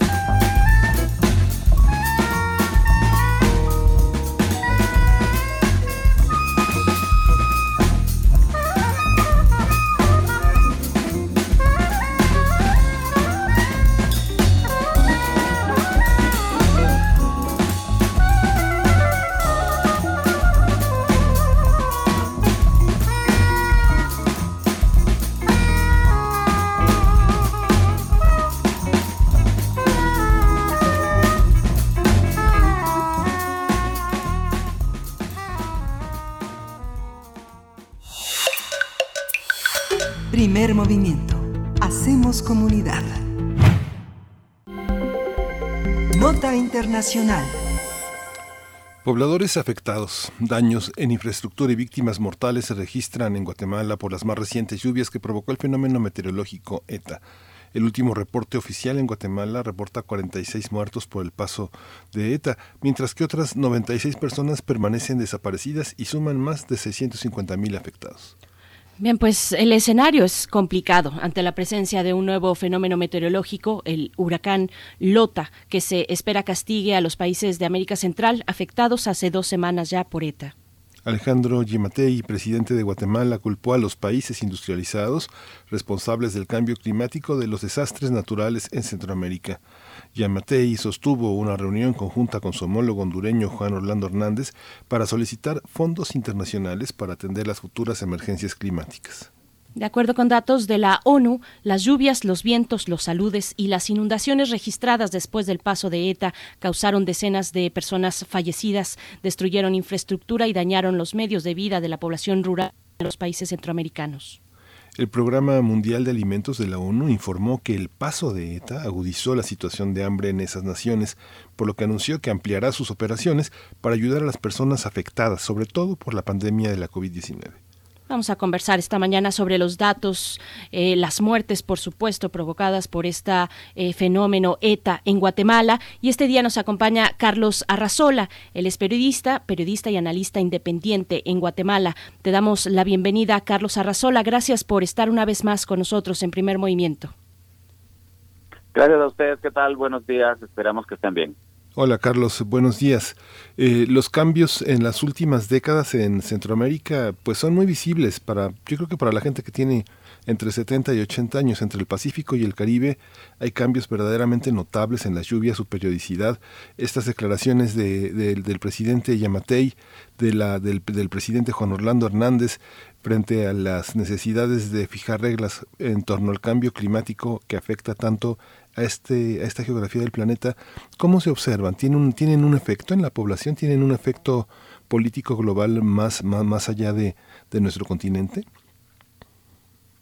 Bueno, sí, básicamente eh, tomar en cuenta de que en los últimos 18 años eh, la región de Centroamérica, principalmente los países de Guatemala, Honduras y El Salvador han sido víctimas de desastres naturales provocados por el cambio climático y esto ha, el primer impacto, digamos, el más importante y el principal es que constituye un obstáculo para el desarrollo de la sociedad, toda vez de que la destrucción en infraestructura, la destrucción en, en viviendas, en los medios de desarrollo para la población, principalmente en las áreas rurales, se queda estancado. Y los estados no han sido lo suficientemente capaces para responder, eh, primero para prevenir y luego para responder a las, atender las catástrofes y atender lo que representa esto en el impacto en el impacto humano. Estos fenómenos que nos están ocurriendo justo ahora en, en Centroamérica eh, lo que están vuelven a desnudar una realidad que ya todos conocíamos pero que se va ocultando conforme pasan los tiempos porque la, la cada vez hay nuevas situaciones y nuevas emergencias y entonces la prioridad siempre va a ser otra y se van eh, relegando estas estas situaciones.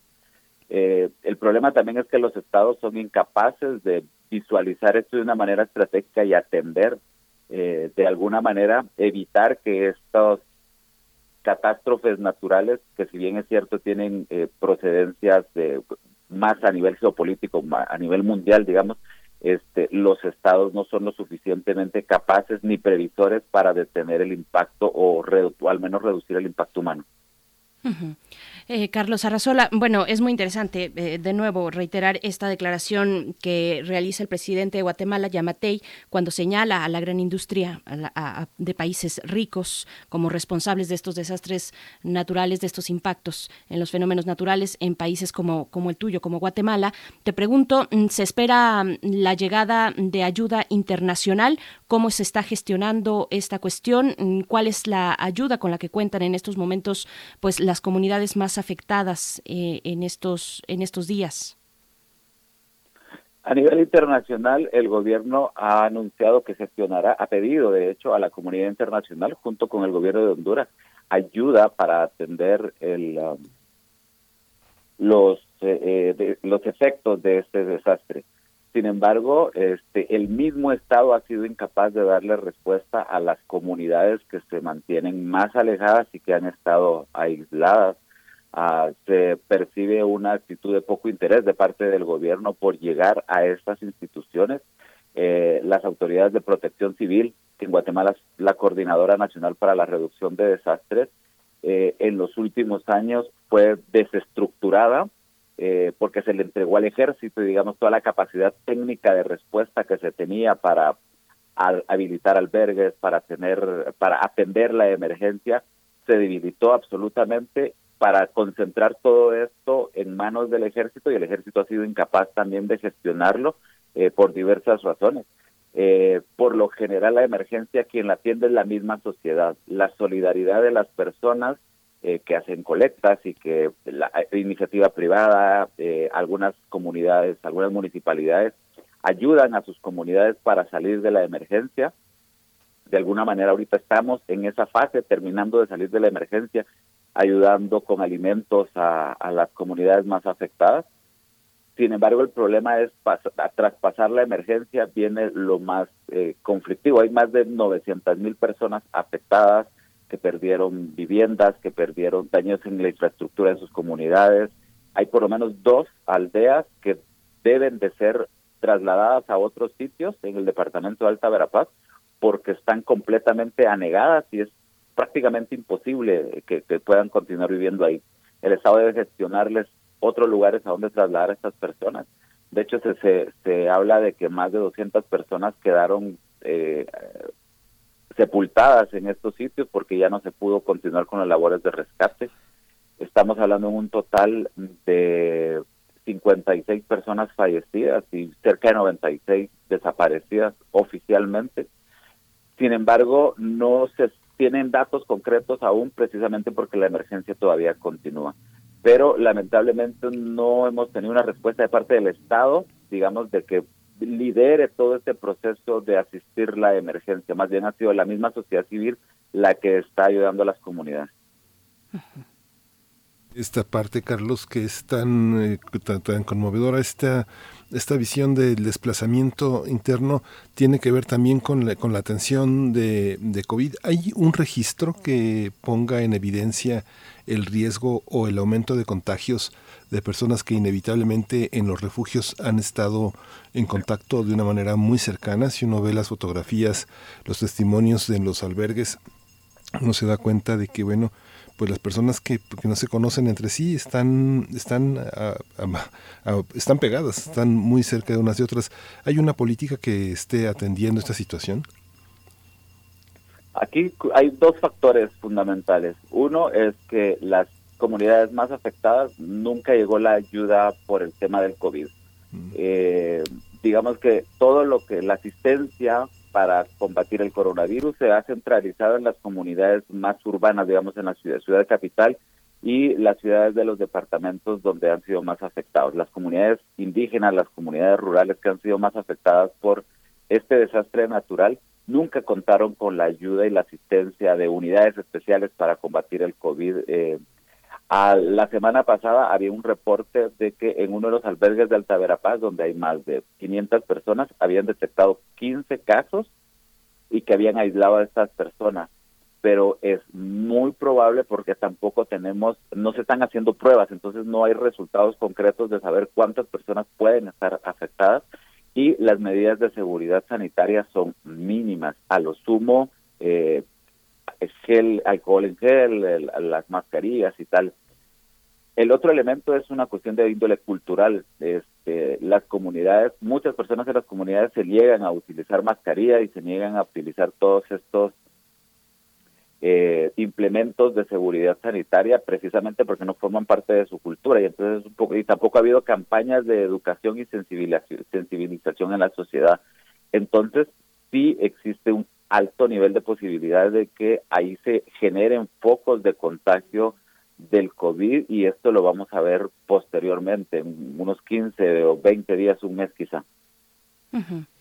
Pues eh, Carlos, te pregunto, me detengo un poco en estos casos de desplazamiento que ya son definitivos, que no son personas que requieren un refugio temporal, sino ya permanente. Y, bueno, con lo que supone esta cuestión, acabamos de hablar hace unos momentos eh, también del caso de Chiapas, donde está ocurriendo pues la misma situación, personas de ciertas comunidades que definitivamente ya no pueden regresar a ellas. En todo este contexto, por supuesto, está eh, el tema de los desplazamientos ambientales. pero ¿qué se espera? Para estas comunidades en los siguientes en las siguientes semanas puntualmente de aquellos que serán reubicados. Muchas de estas comunidades, cuando se habla de eh, comunidades rurales, pues tienen un apego muy importante a la tierra, eh, cultural, pero también laboral, por supuesto. Eh, ¿Qué podemos decir de esto, Carlos? Mira, es un desastre de índole económico, social, pero fundamentalmente humano. Van a estar seguras, porque, y, te lo digo por la experiencia de otros casos similares que se han dado en años anteriores, van a estar instalados en albergues temporales y lo de temporal es un, un eufemismo porque esto se va a prolongar durante muchísimo tiempo hasta que ubiquen un sitio a donde el Estado los pueda trasladar, les ayudan a construir la comunidad, infraestructura, sus viviendas, etcétera. Perdieron sus cosechas, es decir, perdieron las tierras donde cultivaban y por lo tanto tampoco tienen medios de, sobrevivir. Eh, el asistencialismo del Estado o de las instituciones de la sociedad civil también se agota porque no puede permanecer de toda la vida. Eh, evidentemente no van no hay fuentes de empleo para ellos. Esto implica de que va a haber se va a incrementar la, la migración hacia Estados Unidos seguramente. Esto es una constante y, y este tipo de, eventos lo único que hace es ampliar, digamos, la porque la gente no tiene otra opción para para buscar empleo, para estar para eh, buscar el bienestar de su familia, van a tener que emigrar la migración interna también seguramente vienen a Ciudad Capital o van a llegar a las cabeceras municipales a buscar a buscar empleo eh, algo muy muy difícil porque no hay fuentes de, empleo por lo menos no suficientes y no dignas para para que las personas logren su desarrollo. El tema de la educación y el tema de la asistencia sanitaria también es muy complicado porque las comunidades en los albergues, además del COVID, que el COVID digamos que es una cuestión extraordinaria, pero si no estuviera el COVID, siempre estuviera el problema de el hacinamiento genera una serie de enfermedades para los niños, principalmente para las mujeres, y el Estado no tiene capacidad o no tiene, más, mejor dicho, no tiene voluntad para ir a cubrir esas necesidades de la población. Entonces, lo que vemos es lo que les decía al principio, ¿no? Un obstáculo más para grandes porciones de la población para lograr tener una vida digna y para lograr un desarrollo mínimo para poder establecerse en estas nuevas comunidades. Y una cosa, Carlos, que también ha sido importante, bueno, tenemos más arriba a El Salvador, que ha mantenido una, una cuestión muy estricta con el manejo de sus fronteras y que ha sido este muy coercitivo con la población. El presidente Bukele de este responsabilizando que si se, se esparce la infección de la COVID-19 tiene mucho que ver la ciudadanía. Esto ¿Cómo ha estado en relación también al aspecto migratorio? Las caravanas que inevitablemente salen de, de, Honduras y atraviesan Guatemala. ¿Cómo ha sido esta parte? Honduras es un epicentro, es, es, es, es, geográficamente ha sido como el lugar donde llegan nicaragüenses, salvadoreños y donde se parte hacia México. ¿Cómo, cómo ha sido esta parte?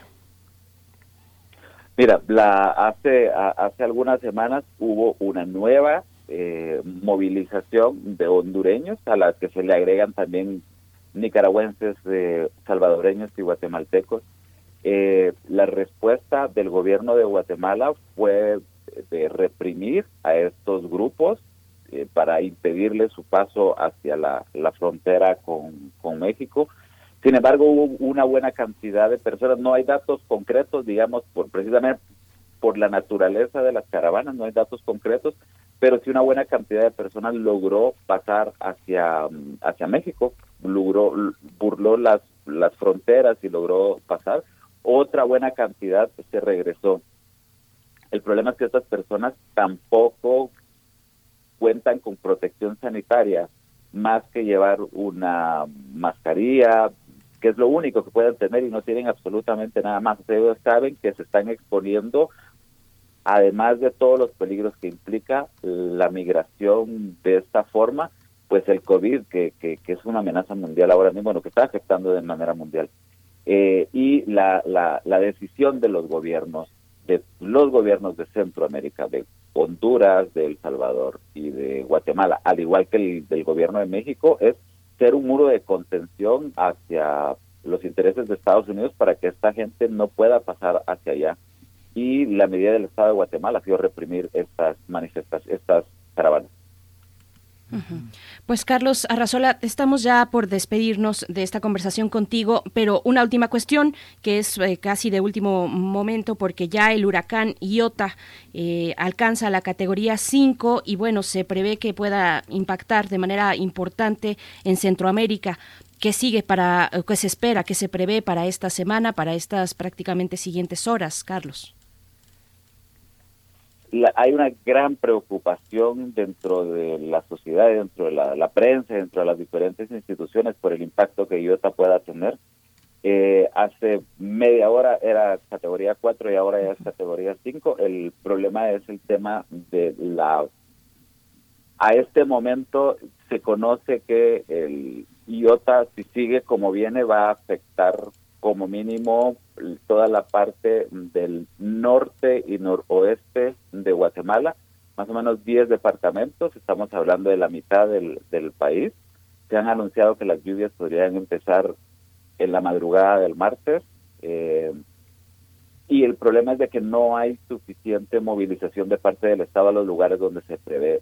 Hay 130 albergues que ahora mismo están ocupados con las personas afectadas por la tormenta anterior y que no se han habilitado nuevos albergues para las personas que puedan salir afectadas, ni se han empezado a hacer traslados y movilizaciones de personas de sitios donde se prevé y se sabe que puedan ser afectadas. Entonces, es, de pronóstico reservado lo que pueda ocurrir siempre y cuando la magnitud de este fenómeno nacional continúe y llegue hasta estos hasta estos lugares con la misma fuerza que se espere que llegue esta noche a Nicaragua.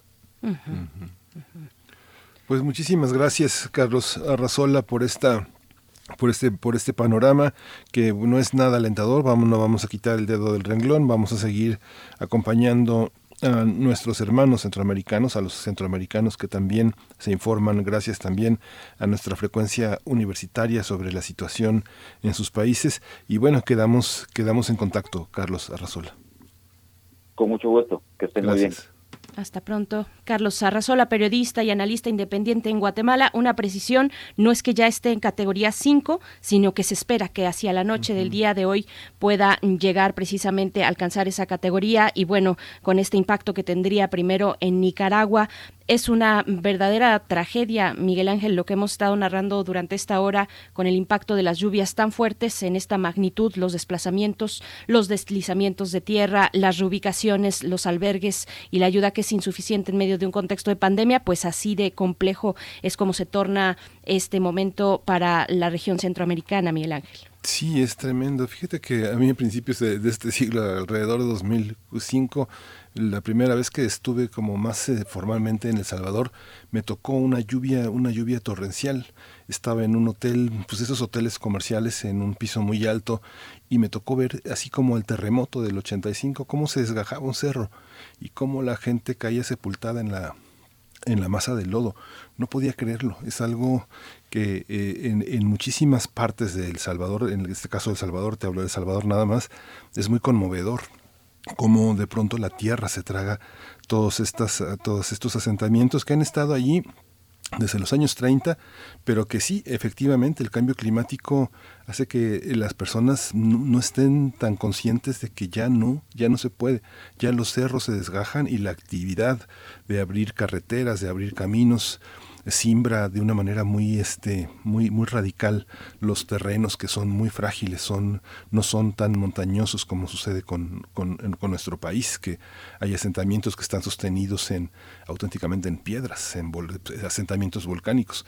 Y, el grado de pobreza en la que entran las personas pues los cálculos que han hecho algunos sociólogos salvadoreños y nicaragüenses que se tardan hasta 30, 40 años en recuperarse de tragedias así, ¿no? Generaciones, tres, cuatro generaciones tardan en levantarse, pues todo ese tiempo, ¿no? Yéndose a Estados Unidos es una de las esperanzas que ellos tienen, mandar dinero y sobreponerse a estas tragedias, Eso es, es una, es una tragedia. Se calcula que aproximadamente son 24 millones de personas las que cada año son obligadas a huir precisamente por desplazamientos eh, ambientales, por impactos de fenómenos ambientales, pues que tienen estas trágicas consecuencias en la vida de generaciones, de comunidades enteras. Pues bueno, sí, estos momentos eh, complicados. Nos estamos despidiendo ya, son las 9 de la mañana, nos despedimos de la radio Nicolaita. Vamos a ir al corte de la hora para volver hacia este tercer momento donde tendremos nuestra mesa del día. Así es que vámonos, vámonos ya al corte. Queremos escucharte. Llámanos al 55 36 43 39 y al 55 36 89 89. Primer movimiento. Hacemos comunidad.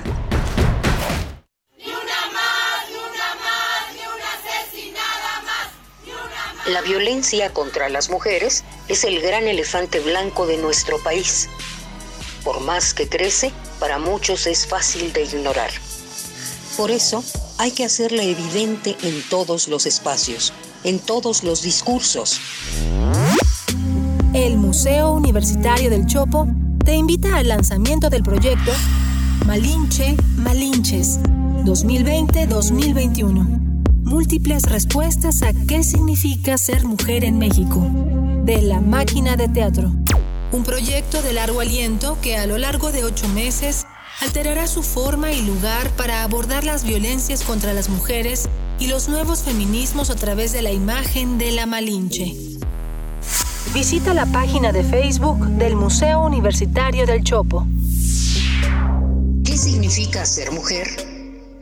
¿Qué se tiene que decir? ¿Cómo resistir a este escenario? La Máquina Teatro, Museo Universitario del Chopo. Mejor vámonos por respeto, tomamos fraternidad, luego tolerancia y cuando lleguemos a participación, giramos y ya por ahí nos vamos. La tarea de darle dirección a nuestras vidas es de todas y todos. Así hacemos comunidad. En cuanto me mudé, actualicé mi domicilio ante el INE. Quiero ser parte de mi comunidad cuando decidamos nuestro destino. Si te cambiaste de casa, ve al módulo y actualiza tu credencial. Tienes hasta el 10 de febrero de 2021. Contamos todas, contamos todos. INE. Me siento confundido. Ya no tengo oportunidades. Nada es como antes. Extraño a mis amigos. Estoy desesperado. Me siento muy triste. Atrapado. Atrapada. Nadie me escucha. Nadie me entiende. Esta situación nadie la esperaba, pero recuerda que no estás solo. Si la estás pasando mal, Centros de Integración Juvenil te acompaña. Tenemos más de 50 años apoyando a la juventud. Llámanos 55 52 12 12 12. Secretaría de Salud. Una voz que ha hablado por quienes fueron silenciadas. Que ha hecho eco a la injusticia. Una voz así nunca podrá ser callada. Académica, escritora, activista, intelectual, feminista. A 40 años de su secuestro y desaparición forzada, Radio UNAM recuerda la labor social y literaria de Alaí de Fopa en la miniserie Alaí de Fopa, un fénix de palabras y tiempo. Tres jóvenes indígenas campesinas en la lucha del pueblo de Guatemala. Lunes 7, martes 8 y miércoles 9 de diciembre a las 17 horas.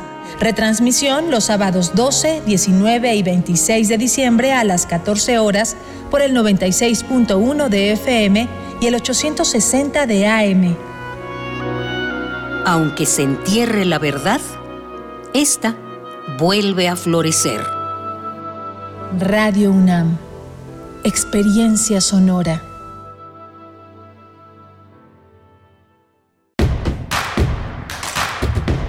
Síguenos en redes sociales. Encuéntranos en Facebook como Primer Movimiento y en Twitter como arroba PMovimiento. Hagamos comunidad.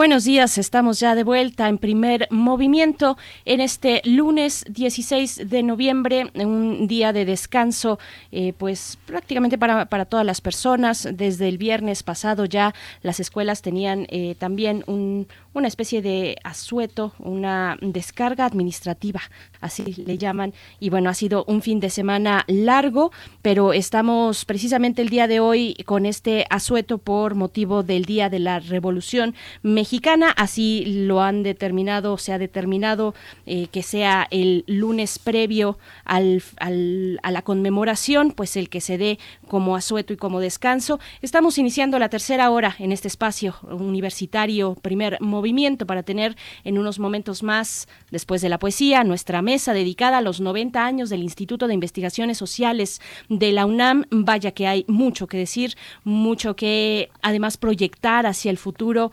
muchos, muchas investigaciones que todavía que se antojan, que están ahí eh, esperando a ser eh, pues compartidas, investigadas, eh, analizadas, muchos fenómenos sociales y bueno, es lo que ha hecho el Instituto de Investigaciones Sociales durante estos 90 años. Saludo a mi compañero Miguel Ángel Quemain, que se encuentra del otro lado en el micrófono. Miguel Ángel, buen día.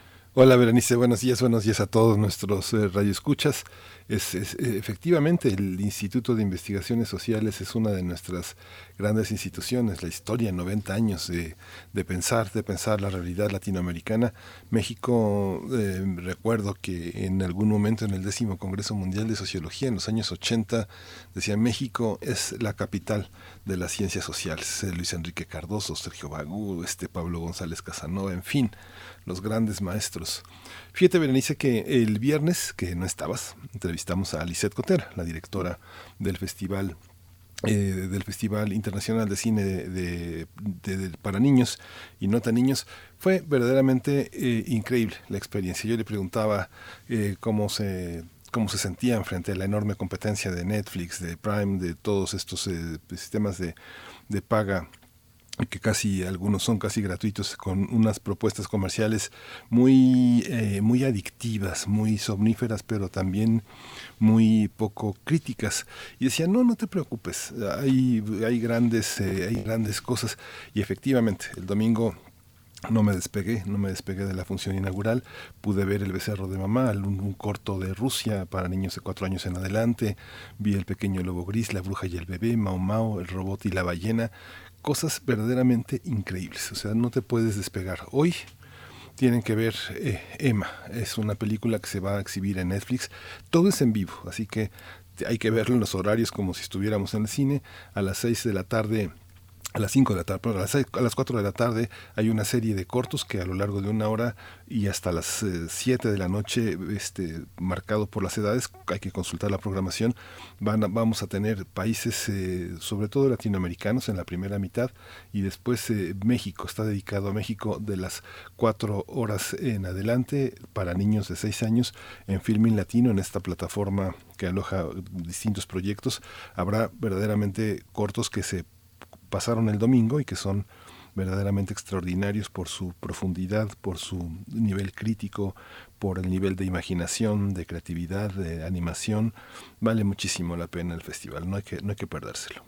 Por supuesto, pues bueno, mm, recuérdanos entonces, perdón, nada más, la hora, tienes la hora a la que podremos disfrutar, Emma, por ejemplo. Es, Emma es a las 11.30, 11.30 de la mañana. Es para niñas y niños de 7 años en adelante. Emma este, es eh, prácticamente una de las cartas fuertes mexicanas en esta, en esta producción de, la, de la Matatena. Y Emma es, una, es un largometraje de ficción de 81 minutos. Este, es, eh, todo juega alrededor de, eh, del significado que significa este, eh, a través del fútbol conocer el significado de las relaciones que se inician en esta parte de la vida. ¿no? Es, un, no, no, he visto el largometraje, vi los cortos, pero es, es, la, es la carta, es la carta fuerte del festival en el caso de México pues hay que aprovechar precisamente estos formatos virtuales. Ya también está por empezar la Feria Internacional del Libro de Guadalajara del 28 de noviembre al 6 de diciembre. Corre en formato mm, virtual. Eh, pues vamos a tener la oportunidad precisamente de acercarnos a más de 300 eventos con distintos invitados e invitadas internacionales con este sello de la virtualidad que nos protege en estos momentos de pandemia. Y, y ya comentábamos muy en la mañana, Miguel Ángel, que para el caso de la Ciudad de México, pues ya se espera el cierre de algunos locales culturales eh, como, como cines, como eh, bares, en fin, y hablando del cine y ahora que tú nos haces esta recomendación, pues está ahorita corriendo en la Cineteca Nacional. Yo tuve la oportunidad de, ir a la Cineteca este fin de semana después de meses, de meses de no asistir, de meses de encierro, pues bueno, pude ir muy temprano con eh, precisamente para evitar eh, la aglomeración de personas que después sí se va juntando un poquito en los jardines de la Cineteca, ya hacia la tarde pues sí se puede ver, pero dentro, a mí al menos en el primer horario en el que estuve, eh, que fue al mediodía, pues fue todo muy, muy tranquilo, muy despejado, con todas las medidas de sana distancia. Yo pude ver el día de ayer Juana de Arco, esta propuesta mm. del director Bruno Dumont, una propuesta de verdad interesante, tiene un lenguaje cinematográfico mm, muy, muy interesante, una propuesta estética también. Eh, con un ritmo pausado, muy gesticular, todo lo que tenía que ver con la actuación eh, mm, con, esta joven, ahora no recuerdo el nombre de esta joven, muy, muy joven, es eh, Lisa Leplat, es precisamente quien protagoniza a Juana de Arco, muy joven ella, pero con, con, una fuerza gesticular y también con un libreto muy interesante, el que pues plantea esta eh, película de Bruno Dumont, Juana de Arco, que fue publicada, bueno, estrenada el año pasado, en agosto de 2019, y que ahora forma parte de la muestra internacional de cine que se ofrece en la Cineteca Nacional, pero vamos a ver con estos bemoles de la contingencia de la pandemia, si es que regresamos a qué momento de, mm, pues de una especie de semáforo rojo, vamos a ver lo que dicen las autoridades, pero ahí está por lo menos ahora esta muestra internacional de cine en la Cineteca, Miguel Ángel. Y Juana de Arco se va, se va a exhibir hasta el próximo jueves, así que hay, mucha oportunidad de verla, es el, es el, es el libreto de Charles Peggy, este gran, este gran escritor eh, eh, francés que es una de las visiones más, más interesantes de Juana de Arco, una, una visión totalmente clásica. Y justamente este, en el caso de la delegación Cuauhtémoc, justamente antenoche se negoció con la alcaldía cerrar los teatros a las 10 de la noche, los, por lo menos los de la alcaldía eh, de la delegación de la, de la, alcaldía lograron este, esta negociación. Hay una enorme cantidad de teatros en esta en esta este, locación, así que finalmente el cierre que estaba presentado para las 7 de la noche se corre a las 10 de la noche en el caso de la alcaldía Cuauhtémoc.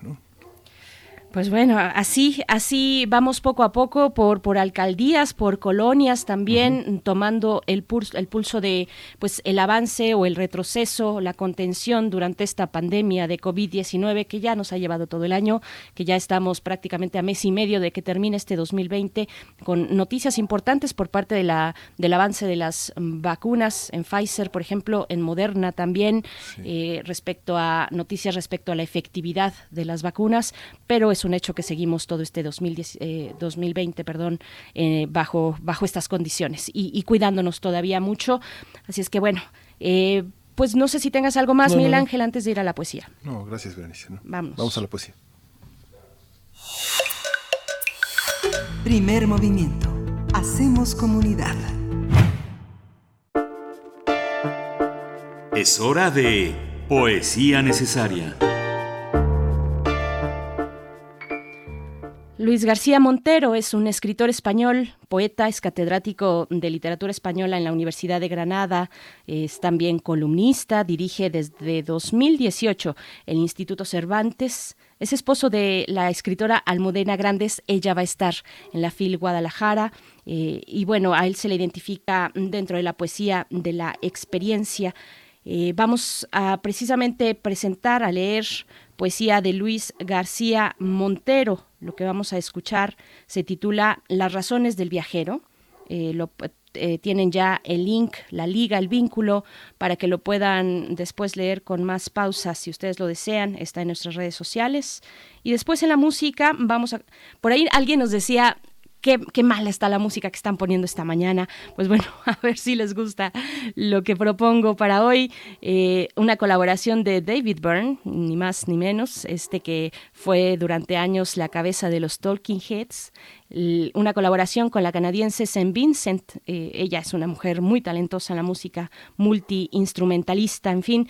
Tienen un disco conjunto muy interesante, eh, dos genios de la música, y bueno, lo que vamos a escuchar se titula Who, es el título de esta canción de David Byrne y St. Vincent. Pero antes nos vamos con Luis García Montero, la poesía de esta mañana, eh, las razones del viajero. Estás solo para seguir caminando se muestra despegado de las cosas, no lleva provisiones. Cuando pasan los días y al final de la tarde piensa, piensa en lo sucedido, tan solo le conmueve ese acierto imprevisto del que pudo vivir la propia vida en el seguro azar de su conciencia, así, naturalmente, sin deudas ni banderas. Una vez dijo amor, se poblaron sus labios de ceniza, dijo también mañana, con los ojos negados al presente, y sólo tuvo sombras que apretar en la mano, fantasmas como saldo, un camino de nubes. Soledad, libertad, dos palabras que suelen apoyarse en los hombros heridos del viajero. De todo se hace cargo, de nada se convence, sus huellas tienen hoy la quemadura de los sueños vacíos. No quiere renunciar, para seguir camino, acepta que la vida se refugie en una habitación que no es la suya. La luz se queda siempre detrás de una ventana, al otro lado de la puerta suele escuchar los pasos de la noche. Sabe que le resulta necesario aprender a vivir en otra edad, en otro amor, en otro tiempo, tiempo de habitaciones separadas. Luis García Montero.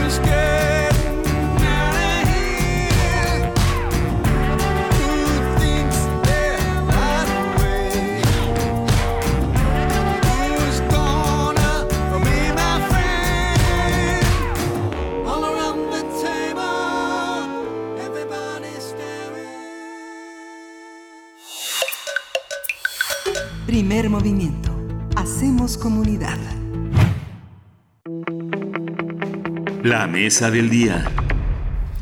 El Instituto de Investigaciones eh, Sociales de la UNAM cumple 90 años de ser un centro caracterizado por su alta calidad académica y su especialización, donde se conjugan experiencia de su personal académico, nuevos enfoques disciplinarios de nuevas generaciones de docentes. Fue fundado el 11 de abril de 1930 durante el rectorado de Ignacio García Telles. Durante sus 90 años de vida, el Instituto de Investigaciones Sociales ha sido dirigido por figuras destacadas como Alfonso Caso, Luis Chico Gorne, Vicente Lombardo Toledano, Narciso Basols, Emanuel Gamio y Lucio Mendieta y Núñez.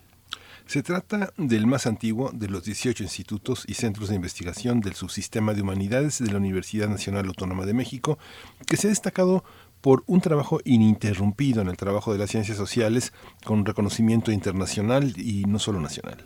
Por supuesto. Bueno, y en los últimos años el Instituto de Investigaciones Sociales de la UNAM ha tenido como directores a Pablo González Casanova, Raúl Benítez Centeno, Julio Labastida, Martín del Campo, Carlos Martínez Azad, Ricardo Pozas Orcasitas, René Millán Valenzuela, Rosalba Casas Guerrero y Manuel Perló Cohen. Su actual director es Miguel Armando López Leiva.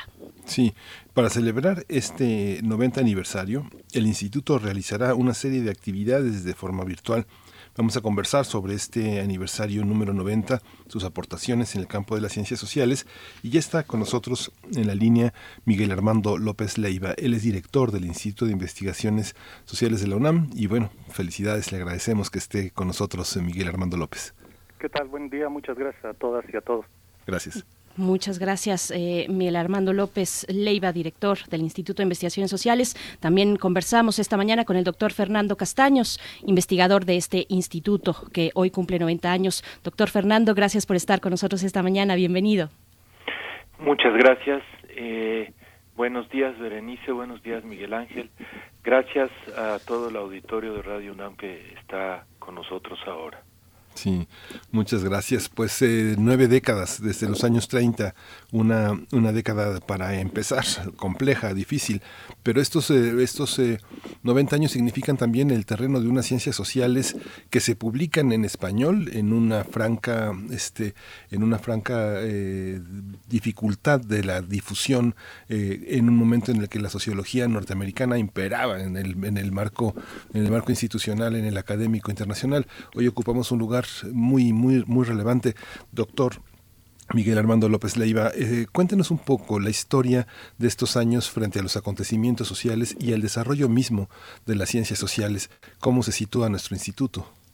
Sí, muchas gracias. Bueno, eh, la verdad es que creo que has hecho, Miguel Ángel, una, una buena pregunta, porque el instituto ha respondido, por un lado, en efecto, a distintas coyunturas nacionales e internacionales y por otra parte esas coyunturas en buena medida se han visto reflejadas en, en sus publicaciones. Hay que tener en cuenta que el instituto nació como el primer centro de investigación científica, si está en sus bases constitutivas para el estudio de los problemas sociales y es esta vocación con la que nace justamente que responde al propósito original de la ley orgánica que establece para la propia universidad. Entonces está, digamos, en la médula de la constitución universitaria la vocación del instituto. ¿Esto qué quiere decir? Que propiamente hasta antes de su formación no había un centro de investigación que estuviera dedicado a, vamos a decirlo de esta manera, hoy lo diríamos de un modo más complicado, más complejo, no, no estaba dedicado a la cuestión social. ¿Qué era la cuestión social? Bueno, tal como se pensaba en 1930, era analizar cualquier problema desde distintos ángulos que se consideraran que tuviera que ver con la sociedad. Dicho así, es una, digamos, un propósito muy amplio. Eh, la verdad es que en su origen el instituto tenía apelaba a distintas disciplinas que hoy día en realidad están distribuidos en otros institutos y centros de investigación. Particularmente apelaba no solamente a la sociología, que hay que decirlo, la sociología ha sido uno de los motores más importantes del instituto durante estas nueve décadas, también apelaba a las ciencias políticas, a las ciencias jurídicas, al derecho, eh, y a, la a lo que hoy conoceríamos como la demografía, que en ese entonces se le conocía como, como la población, y a la economía. Entonces era un instituto que nacía con una pretensión muy amplia, muy abarcadora, y que a lo largo de los años y con distintas intensidades se fue enfocando con un perfil eh, más sociológico, eso se puede ver con mucha mayor claridad en eh, tanto en los temas que empezó a trabajar, los enfoques que se le empezaron a dar, por ejemplo, básicamente al principio el instituto se dedicó al estudio del ejido y a la evaluación de la reforma agraria, pero progresivamente ese perfil sociológico no es que se haya pedido perdiendo, sino se ha ido nutriendo con otras disciplinas y no diría que es el retorno al origen, sino su complejización. Ha sido ahora o es ahora más interdisciplinario de lo que él era, de lo que era antes. Si queremos verlo en contraste, en su origen era multidisciplinario, ahora es interdisciplinario y su perfil sociológico, decía yo, se ha nutrido de otras disciplinas a las que podemos agregar, por ejemplo, la antropología. Entonces, su evolución, en efecto, ha sido de la mayor importancia para el desarrollo y la institucionalización de la sociología, eso creo que no cabe ninguna duda, pero además de eso ha logrado interactuar y dialogar con otras disciplinas y ese es justamente el Instituto de Investigaciones Sociales que hoy estamos celebrando. Sí, justamente Fernando Castaños también en esta tenemos investigadores eméritos en el instituto, personas que a lo largo de sus profesores que tienen 50 años, eh, investigadores que tienen 50 años de trabajo, no sé, pienso en, el doctor Roger Bartra, por ejemplo, en el doctor González Casanova, pienso en estos eh, investigadores, cómo, cómo eh, han, han variado, cómo se han colocado como figuras predominantes en el medio intelectual mexicano uno escucha a, Francisco Valdés Ugalde, a Raúl Trejo del Arbre, que forman parte de sus eh, del acervo de investigadores, cómo interactúan, cómo han llegado a interactuar de esta manera en la vida intelectual mexicana, en esa diversidad, en esa diversa, diversidad de puntos de vista e incluso de polarizaciones eh, metodológicas, académicas, técnicas. Eh, bueno, nuestros profesores investigadores eméritos interactúan con distintos sectores de la sociedad de una manera muy visible, eh, afortunadamente. Y yo me atrevo a decir que interactúan de una manera muy similar a la que interactúan todos los investigadores del instituto con sus medios, aunque no son tan visibles. Las ciencias sociales son ciencias muy útiles, aunque generalmente no se aprecia esto, pero la sociedad requiere pensarse a sí misma para poder organizarse, para poder coordinarse. Si nosotros hiciéramos un, una revisión de las palabras que se han ido usando a lo largo del siglo XX con mayor frecuencia en nuestro idioma, veríamos que en cada década aparecen palabras que no estaban en el uso corriente. Por ejemplo, ustedes en, en los medios hablan mucho de narrativa, hablan mucho de discurso. Son palabras que no se usaban hace 15 años. Estas palabras vienen de las investigaciones sociológicas y se van difundiendo en la sociedad por las investigaciones que hacen quienes se dedican a, las ciencias sociales.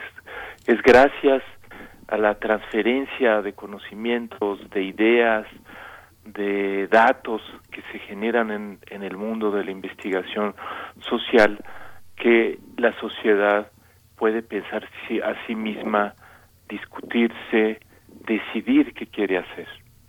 Mm, doctor López Leiva, fíjese que en este mismo espacio mi compañero Miguel Ángel Quemain ha insistido en distintas ocasiones y con distintas conversaciones, ángulos diversos, sobre lo complicado que eh, es encontrarnos o, enterarnos de publicaciones que se gestan en otros países de la región latinoamericana, con las que países con los que compartimos historias, semejanzas, eh, con los que nos podríamos nutrir de una manera importante. Y entonces yo le pregunto eh, a, este punto de los 90 años de vida del Instituto de Investigaciones Sociales, pues cuéntenos un poco acerca de las colaboraciones con otras entidades de su tipo, de su mismo tipo, no solamente ya de lo que han hablado y abordado con respecto a la sociedad, el vínculo con la sociedad, vínculo incluso con las facultades, eh, pienso en la Facultad de Ciencias Políticas y Sociales, con la misma comunidad universitaria, pero además con otros, eh, otras entidades de su tipo. ¿Qué hay a este respecto, mm, doctor López Leiva? Sí, claro. Bueno, eh, tenemos desde luego un vínculo, perdóneseme la expresión casi natural, con facultades como la de Ciencias Políticas y Sociales, eh, desde luego con otras facultades como la Facultad de Economía, con otros institutos incluso con los que compartimos algunas áreas temáticas del propio subsistema de humanidades. Eh, tenemos estrecha relación y ánimos de colaboración e incluso eso se puede ver reflejado en algunas publicaciones que hemos realizado durante el tiempo. Eh, es interesante la, la, primera parte de la consulta o la pregunta que me hace que tiene que ver con las publicaciones y los mecanismos de difusión. Desde luego creo que no es lo mismo eh, como, han, publicábamos eh, al principio, bueno, ni tan al principio, porque nuestras primeras publicaciones vienen del año de 1937, casi siete años después de fundado el instituto, y, la manera como se han difundido tienen ya poco que ver con la manera como se difunden hoy. Eh, desde luego antes se hacían de manera impresa como se siguen haciendo ahora, pero hoy tiene, tenemos muchas más posibilidades para lograr difundir nuestras publicaciones. Hoy desde luego tenemos, y eso lo hemos logrado en los últimos años, tener formatos en ebook, por ejemplo, que nos permiten trascender las fronteras propias de, pues, del país, incluso de la propia universidad. En términos de difusiones hemos avanzado, eh, de publicaciones, perdón, hemos avanzado en su difusión muchísimo. Ahora, ese no es solamente el único mecanismo que el instituto tiene para difundir el conocimiento, lo hace a través de artículos de, en publicaciones periódicas, artículos que predominantemente son dictaminados y que son en el canon académico lo que representa un avance en el conocimiento. Y ahí yo le podría decir con mucha mayor claridad que en el instituto, y para eso tenemos estadísticas, publica en buena medida no solamente en el país, sino en revistas latinoamericanas y en revistas eh, del mundo anglosajón y un poco más allá de él en el mundo europeo que no es no es propiamente anglosajón. Entonces, eso que es lo que nos dice, nos indica que los las y los investigadores del instituto logra, han logrado tener trascendencia más allá de nuestras propias fronteras académicas, que déjeme decirle, eso en realidad es lo que tendría que ser habitual en estos tiempos, dadas las redes de colaboración académica que existen y que predominan hoy día. De hecho, pensando en las redes de colaboración académica, le diría que nuestras colaboraciones hoy día ya no son solo y necesariamente con otras entidades u organizaciones o instituciones, sino que lo son también con asociaciones civiles que son las que estructuran muchos de los temas de investigación que trabajamos. Puedo pensar al vuelo porque acaba de pasar su séptimo congreso por, por, por hablar de uno del Consejo Mexicano de Ciencias Sociales donde el instituto participa con eh, muchas otras entidades y centros de educación superior y esas asociaciones logran proyectar la voz de las ciencias sociales de una manera extraordinariamente eficaz y el instituto ha tenido participación muy predominante ahí de hecho el Comexo se, se, fundó en el instituto y varios de sus secretarios ejecutivos han sido miembros de, nuestro instituto. Entonces, comparando lo que ha ocurrido, lo que ocurrió en los primeros años de la formación del instituto y ahora eh, la manera como publicamos, la manera como difundimos nuestro conocimiento ha cambiado mucho y debo decir que ha cambiado para bien. Doctor Fernando Castaños, bueno, nos comentaba sobre la adopción la adopción de otros parámetros, incluso parámetros lingüísticos, el uso del lenguaje en otros términos, pero también de cambios en general. Yo lo tal vez lo enmarcaría o lo entiendo en ese sentido, cambios en general, retos, coyunturas, también mencionaba el doctor López Leiva al principio, coyunturas como la que estamos viviendo en estos momentos, que prácticamente no tiene precedentes por las condiciones mismas en las que se desarrolla la humanidad en un mundo completamente eh, global, eh, con una colaboración importante. Le pregunto cómo llega precisamente el instituto eh, en 90 años de estos retos, de estas coyunturas, cómo llega en medio de una pandemia, cómo atiende el instituto este complejo eh, momento de la pandemia. Son muchas las instancias de la universidad las que se han abocado desde todos los ámbitos, cultura, ciencia, humanidades, ciencias sociales, eh, en fin, desde las ciencias duras que se han abocado a apoyar en este momento a la sociedad, que finalmente es lo que como universidad nos toca hacer, asistir a la, a la sociedad, eh, correr en, en, su apoyo en la medida de nuestras, de nuestras oportunidades que son vastas. Pero ¿cómo, cómo está el instituto en este momento, eh, doctor Fernando Castaños? Mire, el instituto eh, ha estado trabajando desde hace tiempo en áreas que se relacionan con el estudio eh, del, de la biología, eh, donde se está tratando de entender el virus SARS-CoV-2 que provoca la enfermedad, la, la COVID-19. Hay estudios de la ciencia y la tecnología que eh, han contribuido a entender cómo se transfiere el conocimiento científico, cómo se genera el conocimiento científico, cómo se transfiere a distintos ámbitos, al ámbito de la medicina, al ámbito de las relaciones. En el instituto hay también eh, investigaciones que nos ayudan a ver, y ha habido aplicaciones de, de ellas en, en, estos meses, cómo percibe la gente eh, los fenómenos como esta pandemia. Eh, hay encuestas que nos indican qué sectores son más vulnerables en la sociedad. Hay estudios que nos dicen cómo está viviendo la gente en situación de calle la COVID.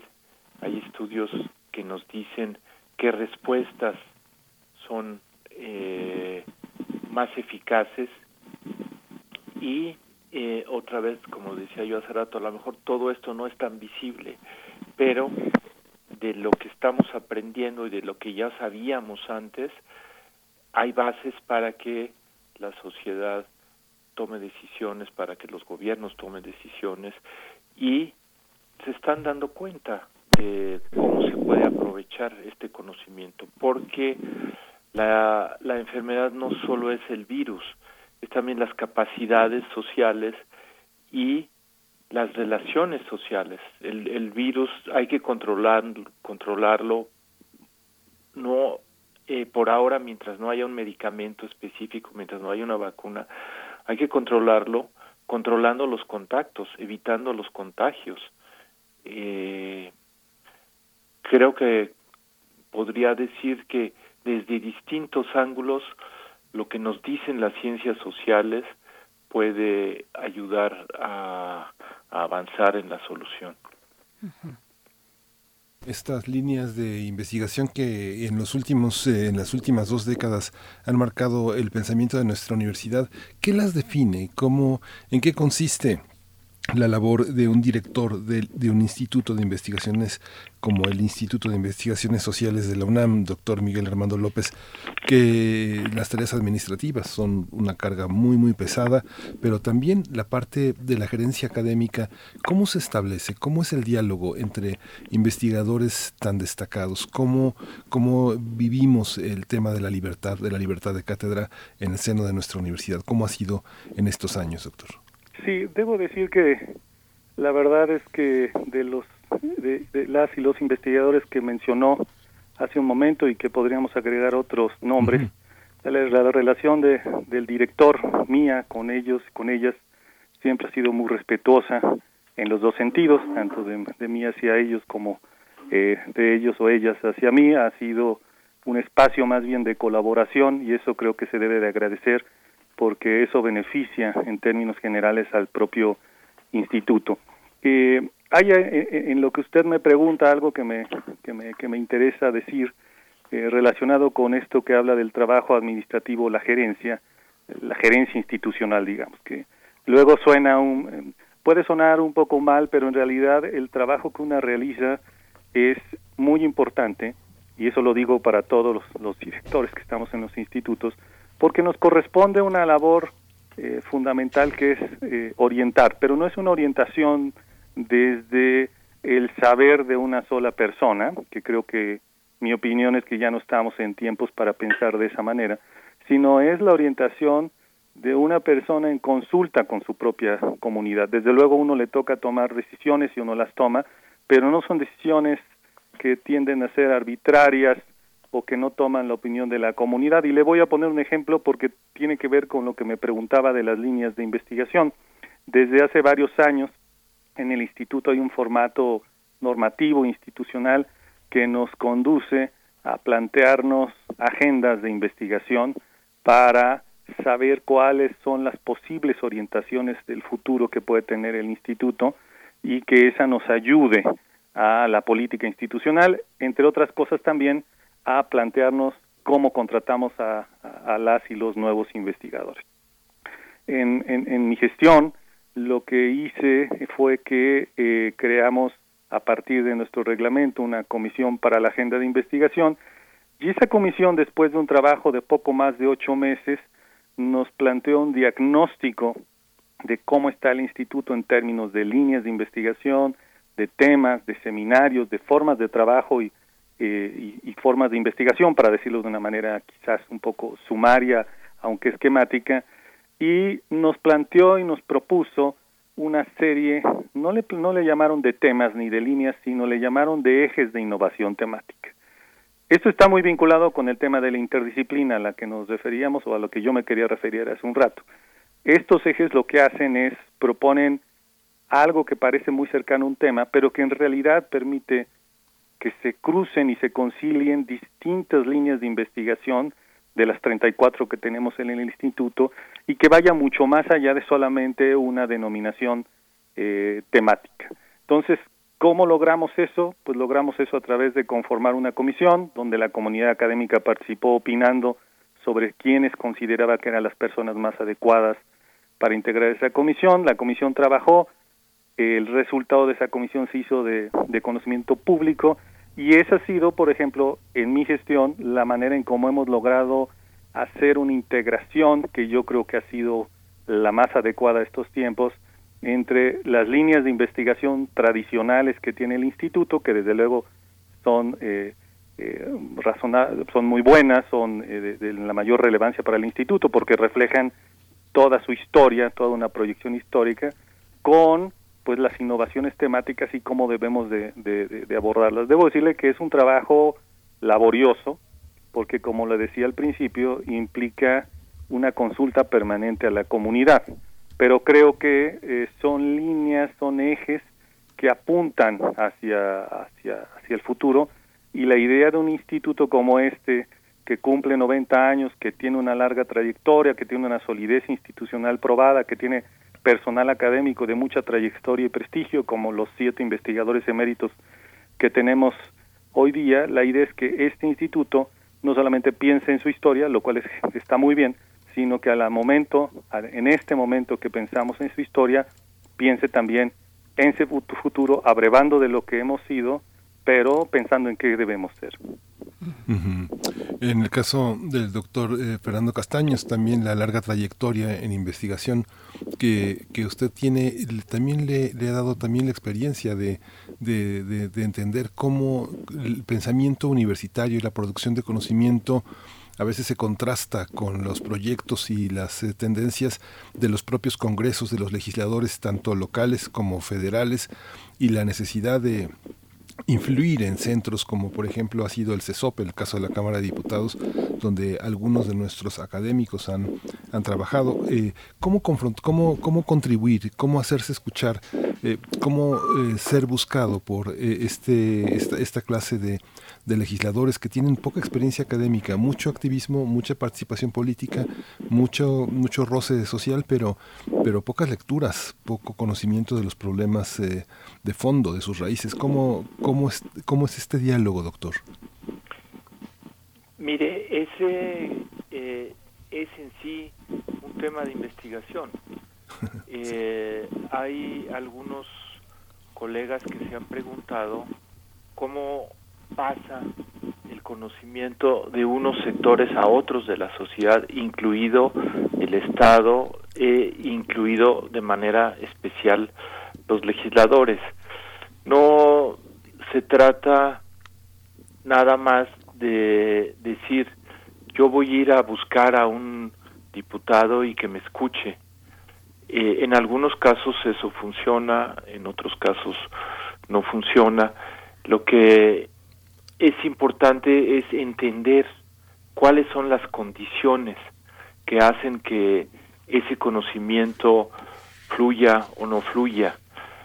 Eh, hay eh, investigadores en el instituto y en otras áreas de la universidad que se han dedicado a estudiar los procesos legislativos y algo que podemos eh, ver es que en el momento en el que quedan emplazados los distintos líderes parlamentarios, los distintos de las fracciones parlamentarias, se vuelve más probable que se tome en cuenta lo que se está generando en el ámbito de la sociedad civil, en los movimientos sociales, en el mundo académico, en, en otros sectores. Cuando eh, no quedan emplazados los líderes de las fracciones parlamentarias, ellos eh, se quedan en un discurso eh, circular en el que ellos se encierran, aunque la gente les esté llevando ideas o les esté llevando información. El Centro de Estudios de Opinión Pública del propio Congreso ha sido ciertamente un factor que ayuda a la comunicación entre el Congreso y otros eh, sectores de la sociedad. Eh, esto contribuye a generar condiciones de acceso al conocimiento y eh, creo que si eso se combina con lo que decía yo hace rato, con la exigencia política y la exigencia social de que se tome en cuenta la verdad, que se tome en cuenta la comprensión más atinada de los fenómenos, las probabilidades son mayores, pero eso no está en, las manos de los de los investigadores. Ya decía Max Weber que hay una diferencia entre el científico y el político. El científico puede ayudar a que se comprenda la sociedad, pero él no es político, él no toma las decisiones, las decisiones las están tomando otros. Aquí la responsabilidad más bien está en el otro lado. Hay que preguntarles a los a los legisladores eh, por qué a veces no atienden eh, lo que ya se sabe, por qué no están atendiendo la emergencia climática como debe ser, por qué siguen promoviendo las energías contaminantes en lugar de las energías limpias cuando la mayor parte del mundo ya sabe que que no podemos seguir por donde vamos. Eso hay que preguntárselos a ellos Estamos conversando esta mañana sobre el 90 aniversario del Instituto de Investigaciones Sociales de la UNAM con su director, el doctor Miguel Armando López Leiva, y también con el investigador, doctor Fernando Castaños, investigador de ese instituto. Eh, y bueno, le pregunto, doctor López Leiva, un poquito detenerme o hacer mayor énfasis en lo que ya nos comentaba sobre eh, nuevas eh, formas de entender la investigación, de colaborar, de incluso abrir las puertas hacia nuevos cuadros. Y hacia allí va mi, mi pregunta sobre esos nuevos cuadros, eh, los futuros investigadores e investigadoras, pues al paso mm, de los años, bajo qué entendido se generan las condiciones, el diálogo para que estos jóvenes puedan efectivamente ocupar estos, eh, estos lugares tan importantes en la investigación social de nuestra universidad, doctor. Sí, eh, debo decir que el cambio generacional que se ha empezado a dar no solo en el instituto, sino en la propia universidad, tiene ya algunos años, incluso previos a mi gestión, el instituto podría decir que esto empezó a ocurrir propiamente a partir del 2006. Eh, es un cambio que ha ocurrido de manera al principio lenta, eh, ahora creo que se ha acelerado un poco más mm, gracias al programa de retiro voluntario que tiene la propia universidad cuya contraparte es el su programa de incorporación de jóvenes académicos. Entonces, depende en buena medida, aunque no exclusivamente, de este programa nuestra regeneración o renovación generacional, por decirlo de algún modo. Esto implica, pues desde luego, al menos muchos desafíos, pero al menos dos que le puedo comentar ahora y que tienen relación con lo que con lo que me pregunta.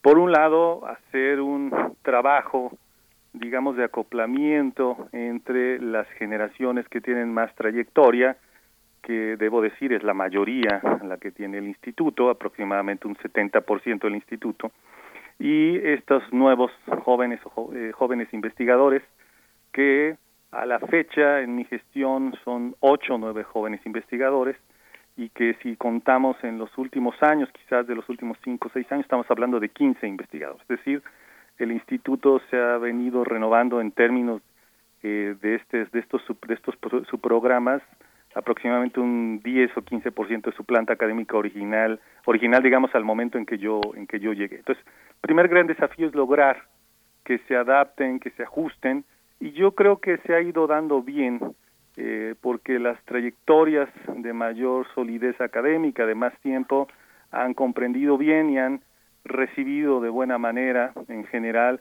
a las y los nuevos jóvenes investigadores. Y el segundo desafío tiene que ver propiamente con lo que usted me comenta, es decir, cómo responden estos investigadores a los problemas que estamos enfrentando hoy día y sobre todo diría yo a los distintos campos del conocimiento y líneas temáticas que podrían innovar eh, en el Instituto de Investigaciones Sociales. Y creo que eso está básicamente eh, guiado, como decía hace un momento, por los ejes de innovación temática con los que propusimos sus contrataciones. Incluso le puedo, así que haciendo algún comercial, recientemente publicamos un libro con los primeros siete investigadores que, que de 2015-2016 para acá fueron contratados, que se llama justamente Nuevas Perspectivas de Investigación en Ciencias Sociales, y lo que tratan de hacer ahí es apuntar de qué manera los ciertos temas de investigación pueden ser innovadores tanto en el tratamiento de temas que no necesariamente son nuevos, pero que cuyo tratamiento puede ser diferente, como en efecto de nuevos posibles temas que se añaden a temas que han venido siendo trabajados en el Instituto de Investigaciones Sociales. Entonces, el segundo desafío es incentivar que estos jóvenes investigadores logren tener una, una mayor articulación hacia afuera Hacia afuera me refiero eh, en relación con la pregunta que le hacían hace un momento al doctor Castaños, es decir, qué es lo que puede aportar no solamente para el conocimiento, sino para la solución de ciertos problemas que dicho sea de paso, y permítaseme o permítame, Berenice, la, la, la, digamos, la nota o el gran paréntesis para cerrar mi intervención, esto tiene que ver con, vuelvo al punto, con el origen del instituto. El origen del instituto lo que planteaba era que no solamente hiciéramos estudios científicos de la realidad social, más o menos así estaba formulado, sino que además propusiéramos orientaciones de cómo se podían resolver eh, los problemas a los que se enfrentaba el instituto, los problemas fundamentalmente sociales. Y yo creo que esa, ese par de roles que tiene en su origen el instituto siguen presentes hoy día y son los que tenemos que seguir promoviendo por supuesto.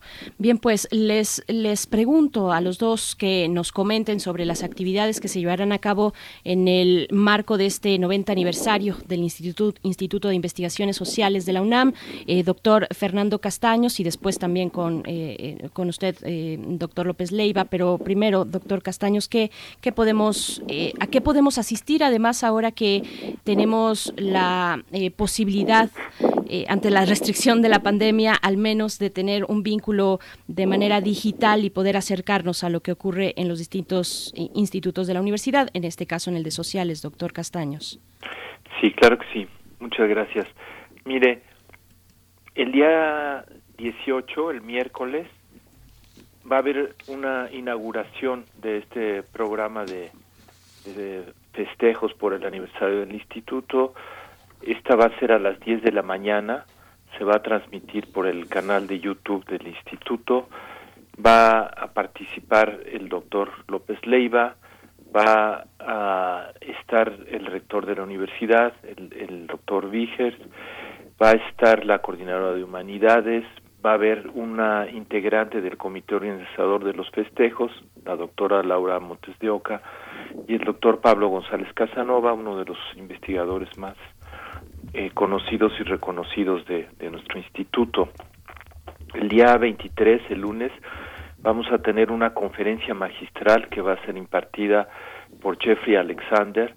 Él es uno de los eh, sociólogos con una cultura sociológica más amplia y más profunda en el mundo. Él fue coordinador de una enciclopedia de la sociología y este es ha sido eh, el principal impulsor de una corriente que se denomina sociología cultural que busca entender eh, los fenómenos sociales en relación con el significado que le dan las sociedades a los hechos. Por ejemplo, la sociología cultural nos dice que no necesariamente la magnitud de un desastre natural eh, explica la respuesta que le da la gente, ni tampoco eh, los cambios políticos que, se, que ocurren después. Para explicar qué pasa, hay que entender cómo entiende la gente ese fenómeno y a quién le atribuye responsabilidades. Nosotros vivimos el sismo de 85, la gente vio al gobierno como responsable de no haber cuidado las normas de construcción y de no tener capacidad de respuesta y se desarrolló eh, la organización civil de una manera muy importante que después condujo a la, a la transición eh, democrática. Jeffrey Alexander nos va a hablar del populismo, de distintas vías eh, que alimentan el populismo, distintos vectores, algunos que vienen de la propia sociedad civil. A lo mejor nos va a dar una visión un poco, poquito diferente de la que muchos tienen, pero yo creo que va a ser muy interesante. En febrero vamos a tener eh, un congreso con eh, 15 sesiones de investigaciones de informes de investigación de los propios investigadores que cumple que cubren una gama muy amplia de temas desde asuntos muy fundamentales que tienen que ver con la naturaleza de la sociedad y con el tipo de explicación que queremos dar a la sociedad problemas ontológicos, epistemológicos, teóricos. Por ejemplo, va a haber una sesión sobre la causalidad social en la que yo voy a, tomar parte, hasta eh, problemas muy específicos actuales, como el de las personas que viven en situación de calle que ya mencioné. Se va a hablar ahí de migraciones, se va a hablar de la ciudad, se va a hablar de una gran variedad de temas eh, que tienen su origen y su motivación en lo que ya mencionó el doctor López Leiva, la eh, preocupación por entender los problemas eh, del país.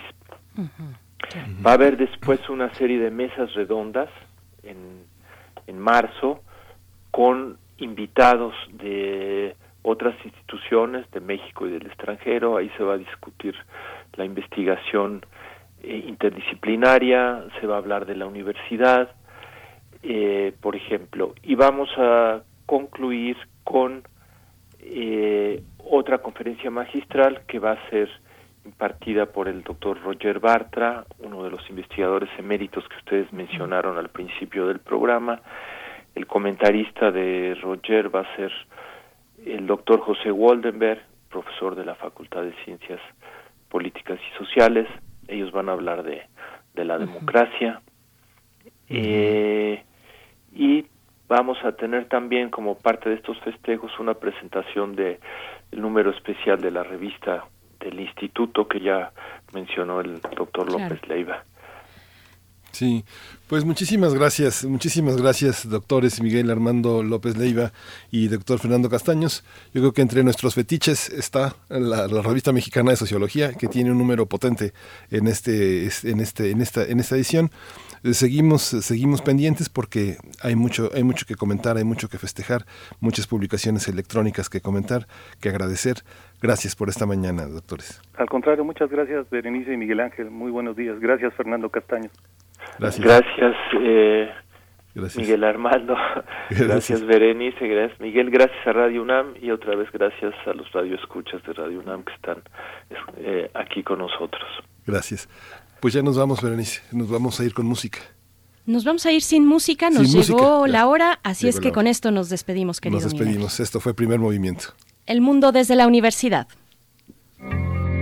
Radio UNAM presentó Primer Movimiento. El mundo desde la universidad.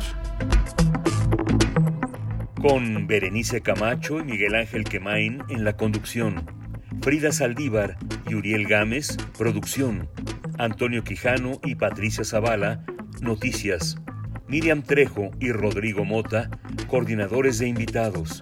Tamara Quirós, redes sociales. Arturo González y Socorro Montes, operación técnica.